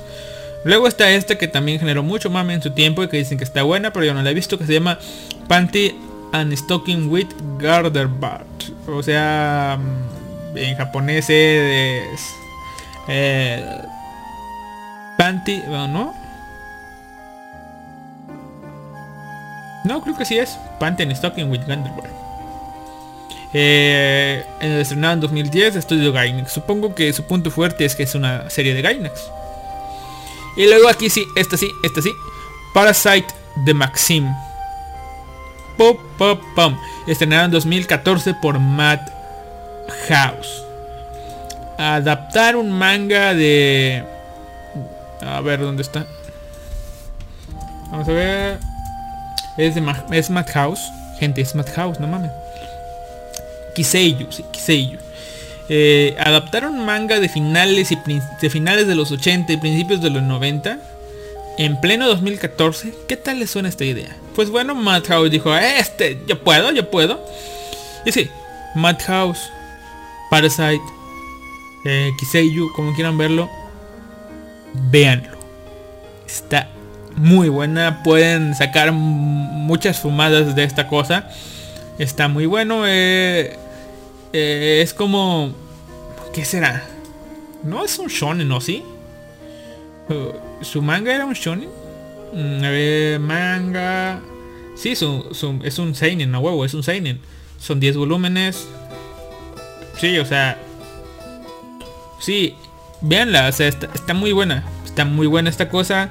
Eh, sí, está, es un manga que originalmente se desarrollaba a finales de los 80, principios de los 90. Supongo que por esa época, eh, unos 90 tempranos. Pero que la adaptación al anime fue eso, fue adaptada a los tiempos modernos, con el uso de celulares, el uso de tal cosa, televisión y todo eso. Pero que la historia en sí siguió teniendo pues ahora sí que las mismas bases. Así que Parasite, véanla, por favor. Luego está Planet Wit, estrenado en 2018 por JC Staff. Esta no la vi, es de mechas. Es una de, o sea, en los últimos tiempos hay pocos animes de mechas y esta no la vi. Oh, qué genial, ¿verdad? Luego, Pop Team Epic. Popo Típico. O algo así. Estrenado en 2018 por Kamikaze Dog. Comedia irreverente, sin sentido, cortos. ¿Qué te parece la idea de ver un anime, un capítulo de anime justo después de ver el mismo capítulo de anime antes, pero primero lo viste con sellos hombres y después con sellos mujeres o al revés? Pues bueno, si no conoces Popu Tepico o Pop Team Epic, te invito a verla, porque sí, véanla. Pop Team Epic. Está genial. Sí, obviamente no me a mí no me gustaron los de Bob Team Epic, o sea, los super deformes. Pero bueno, son cosas que te tienes que tragar para eh, Ok. Cuando lo vean me van a entender. Se les pueden saltar o ponerle menos atención. Yo eso fue lo que hice. No me lo solté porque de cobardes. Pero sí, le puse menos atención. Pop Team Epic. Luego está un anime de 2010 estrenado por Brains Base llamado pa, pa, pa, pa, pa, Kura Kuragehime. Uh, pop. Sí, Kuragehime, no tengo idea de qué va, la princesa Medusa. Pero ahí va. Luego, ah, hasta ya se estrenó y todo el pedo, pero bueno. Estrenada en 2019 por Estudio Trigger. Como no sé de qué va, vamos a ver. Promare. O sea, quiero ser Tanga Topa. Promare es puro Trigger concentrado. Un gran impacto visual, salpicado de personajes rebosantes de pasión, acciones raudales y una banda sonora excelentes. Además, es una pe- película que pavimenta el camino a futuros proyectos híbrid- híbridos. 2D, 3D. Fue realmente emocionante ver cómo Promare evolucionaba desde su inicio hasta su lanzamiento. Lo que comenzó siendo un anuncio de en la AX con una sola imagen promocional, acabó contando con varias proyecciones en cines internacionales. Hay motivos para emocionarse cada vez que Hiroyuki Mashi y Kazuki Nakashima colaboran y Promare es el mejor ejemplo de ellos. Esta ha sido una de las mejores experiencias cinematográficas en mi vida. Una película preparada para liarla y que hace... no sé. No dijo nada de la historia, pero bueno. Y sí, es lo que me espero de esta cosa, un deleite visual y todo eso. Y esto, y el hecho de que sea un deleite visual me da que no voy a disfrutar la película en cuanto a historia. No porque no, no, no crea que la tenga ni nada de eso, sino que porque me voy a ver, voy a estar tan concentrado en la animación que no voy a alcanzar a leer los subtítulos. Así que eh. espero verla ya en la PC y eso ya en un formato casero, porque en el cine, oh, su pinche madre, no creo disfrutarla también. Eh, después Cloverworks 2019. Yakusoku no Neverland. ¿Por qué no me sorprende? Psycho Pass, producción IG de 2012. Me parece interesante la pinta que le dan. Eh, es un anime más de Gen. ¿Qué decir? Un anime más de Gen. A ver, ah, esta. Oh, vaya. Manglobe. Estrenado en 2013. Samurai Flamenco. No lo vi tampoco, pero bueno, ahí está. Samurai Flamenco. 2019. Mapa. Otra vez mapa. Vienes y regresas. ¿Por qué no me sorprende? Sara Sanmai. A Jack le gusta esto. 2013. A1 Pictures. Viniendo a robarla el éxito de Full Metal Alchemist Brotherhood. O sea, no digo que esta serie no sea buena, no la he visto. Pero mucha gente la vio porque ah, es de la autora de Full Metal Alchemist. Vamos a ver qué, qué nos ofrece. Pues bien, Silver Spoon está en la lista. Ah, diablos, si estaba la película, porque no me sorprende que esté la serie? Kyoto Animation 2014, Sound Euphonium, Hibiki no Euphonium. Esta no la he visto, pero dicen también que está muy buena. Estrenada en 2012 de A1 Pictures, Space Brothers. O ah, Uchu. ¿Uchu qué?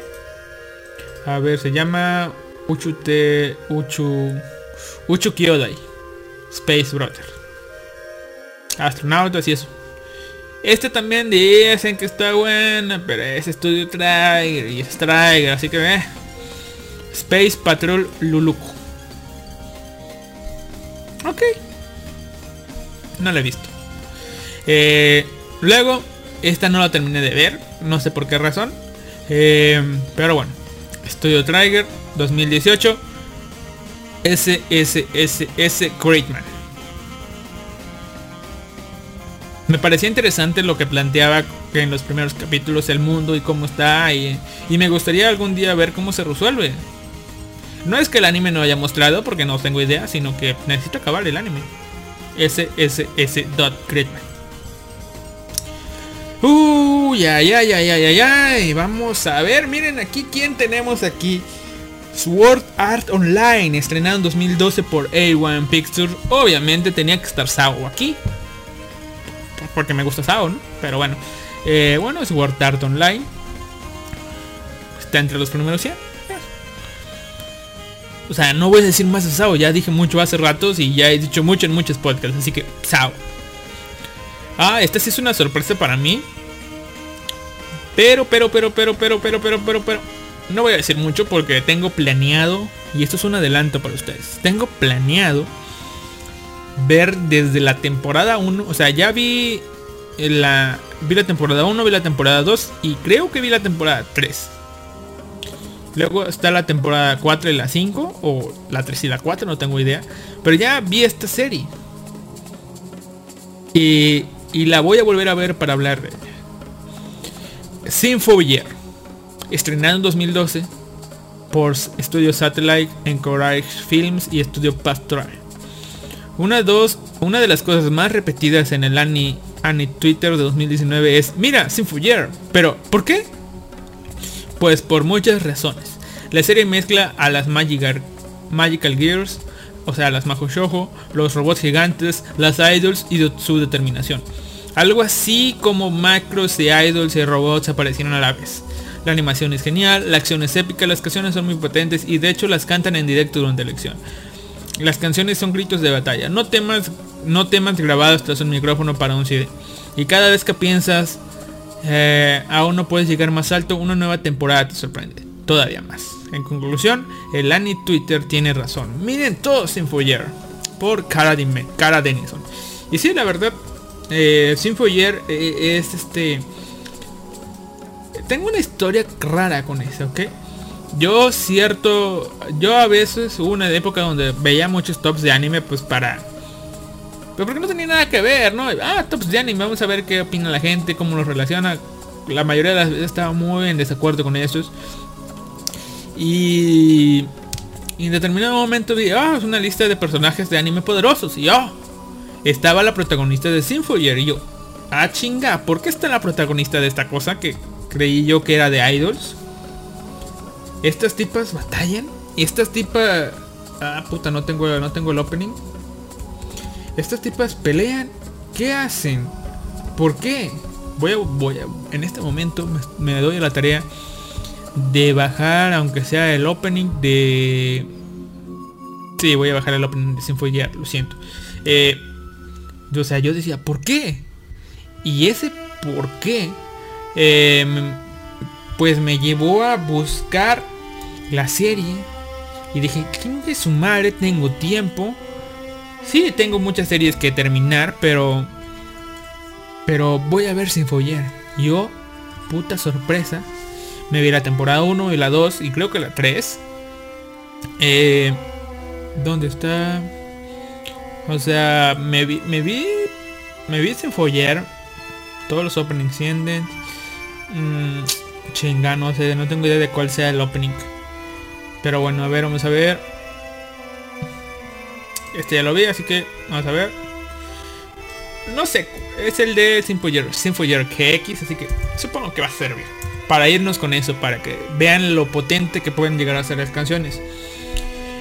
Y la verdad, el, eh, fue una sorpresa para mí en el sentido de que, oh, mira, me presentan a dos tipas de colores y, y a la protagonista. O sea que la protagonista va a ser el soporte de, de las dos tipas pros. ¿Cuál va siendo mi sorpresa? Eh, que a final de cuentas toda la responsabili- responsabilidad cae en la protagonista por ciertas cosas que pasan en el anime.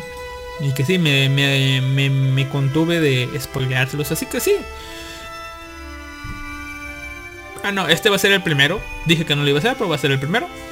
Si te gustan la- las idols, los mechas, eh, las batallas épicas, las batallas épicas con un soundtrack chido. Y si te estás dispuesto a coleccionar y a escuchar canciones de una serie por un largo tiempo, Sinfoyer es para. La verdad está muy bueno. Eh, y sí, como dice aquí en la notita que leí, sí, cuando están peleando para activar sus poderes, las chicas tienen que cantar. Eh, tanto enemigos como villanas cantan y usan trajecitos a lo Infinity Stratos o como pequeñas armaduras. Imagínense como si fueran armaduras de los caballeros del zodiaco que se ponen con armas acá y... Eh, chido, ¿no? La siguiente. Eh, la, la, la historia de la princesa Kaguya 2013 por Estudio Ghibli. No lo vi, no la vi, no sé que está bien, pero dicen que está buena. Esta sí, esta sí, no tengo idea de por qué putas está aquí, así que voy a leer a ver qué, qué si, me, si, me, si me da la idea de por qué diablos estás. 2013, Kyoto Animation, ya saben que viene, ¿no? Tamako Market. Aunque Tamako Market, una serie de televisión de Kyoto Animation, fue un tanto insustancial pese a ser agradable y convincente, lo cierto es que fue posiblemente la mejor historia de amor juvenil que nos han contado en toda la generación.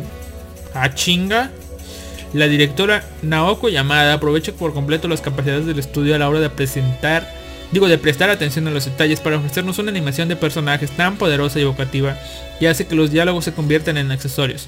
El reparto de personajes resuma de vida y de encanto, otorgando a cada pequeño momento de un peso emocional que uno no esperaría en una historia tan simple. Lo que ofrece es lo que te da, una historia de amor y una muy sencilla y sin complicaciones. Pero con esto, Llamada es capaz de ponernos ante un producto que seremos capaces de rever una y otra vez. Ah, cabrón, si no conozco gente que la haya visto más de una vez. Supongo que... No tengo idea. Incluso yo igual la dejé botada a no sé cuántos capítulos. Eh, eh, bueno, la siguiente es de 2016. Esta creo que ya es de comedia. Eh, Silverlink, 2016. Eh, y la historia es tan tan tan tan. Creo que ya sé cómo se llama en japonés, pero. Ah, cabrón, no, no, no es. Es Tanaka Kun wa Itsumu Kedaoruge. No tengo idea, no la he visto. Ah, 2010, Madhouse. ¿Por qué no me sorprende? Tatami Galaxy. Masaki Yuasa. Chido. Es así, me gusta, pero no sé por qué está aquí. Exvict 2018. Eh, déjenme ver el nombre en japonés. Se llama Tensei Shitara Slime Datake. Les digo, me gusta como Sao, pero no sé por qué está aquí.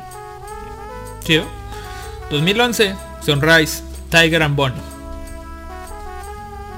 Creería que estaría más arriba, pero bueno. No es porque la haya visto ni nada, pero creería que estaría más arriba.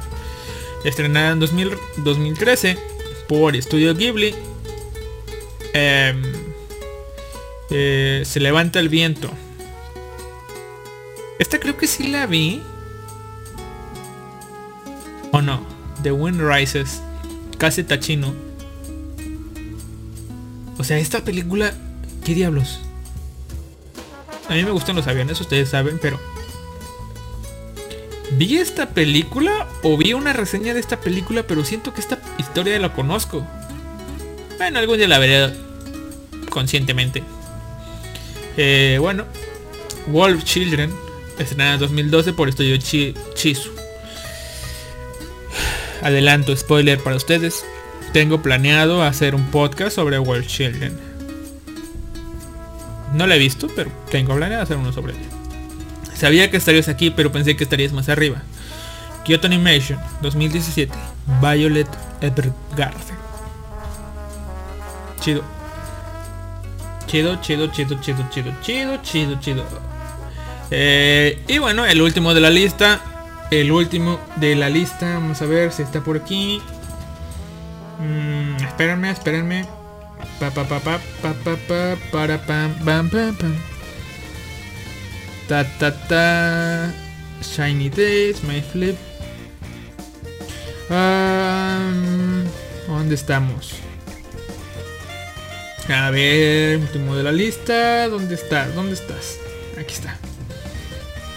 Incluso, es más, a los estándares de la lista, yo esta cosa la pondré entre los primeros 25. Así que, si los vamos a ordenar, consideren que esta es la número 26.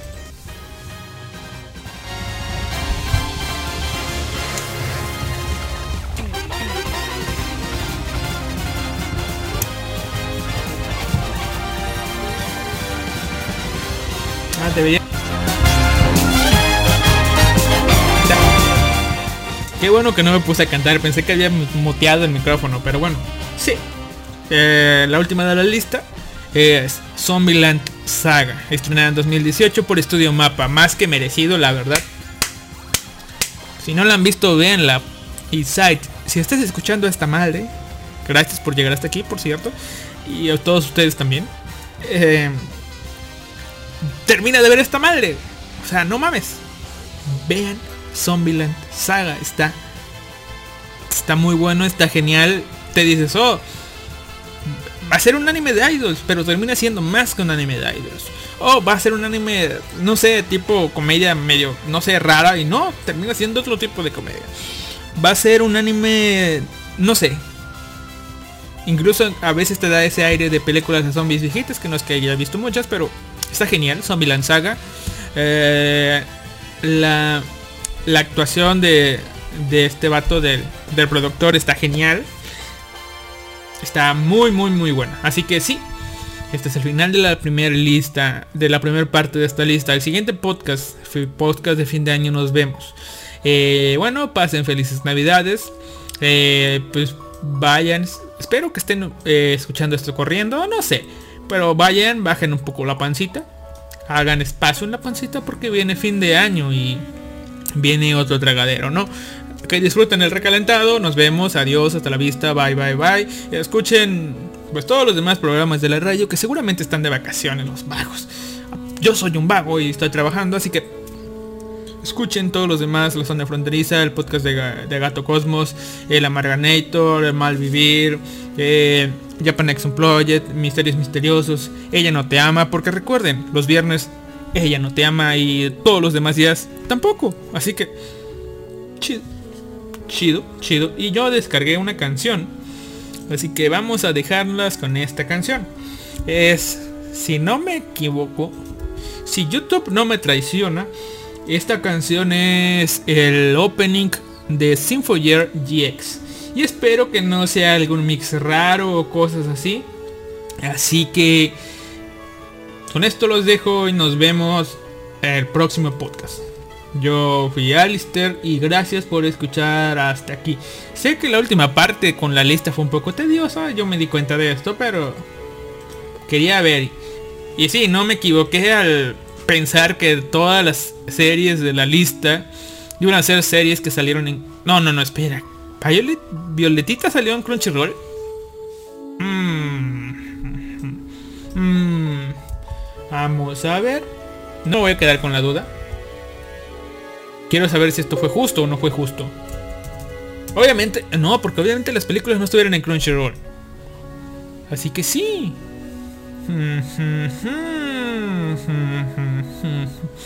Vamos a ver. Compañías streaming. Estudio Rakwonsha, Estudio 2010, Ponicayo, Netflix, sí. O sea, sí, hubo animes que no estuvieron en Crunchyroll, pero la mayoría fueron animes de Crunchyroll, así que... eh. Y bueno, esto fue todo. Ahora sí, ya dije todo lo que tenía que decir y... Pues sí. Nos vemos hasta la próxima. Adiós. Saben, Eh, me he dado cuenta que nunca acabo con la frase de un vago por aquí, un vago por allá, un vago lo saludará. O mi otra frase que hice para el podcast. Pero... A ver, si te acuerdas de la otra frase del podcast, déjala en los comentarios. O sea, si me acuerdo yo cuál es, pero si tú te acuerdas, pues déjala. O sea, está la frase de un vago por aquí, un vago por allá, un vago lo saludará. Y está la otra frase. Pero bueno, eso es todo. Nos vemos hasta la próxima. Adiós.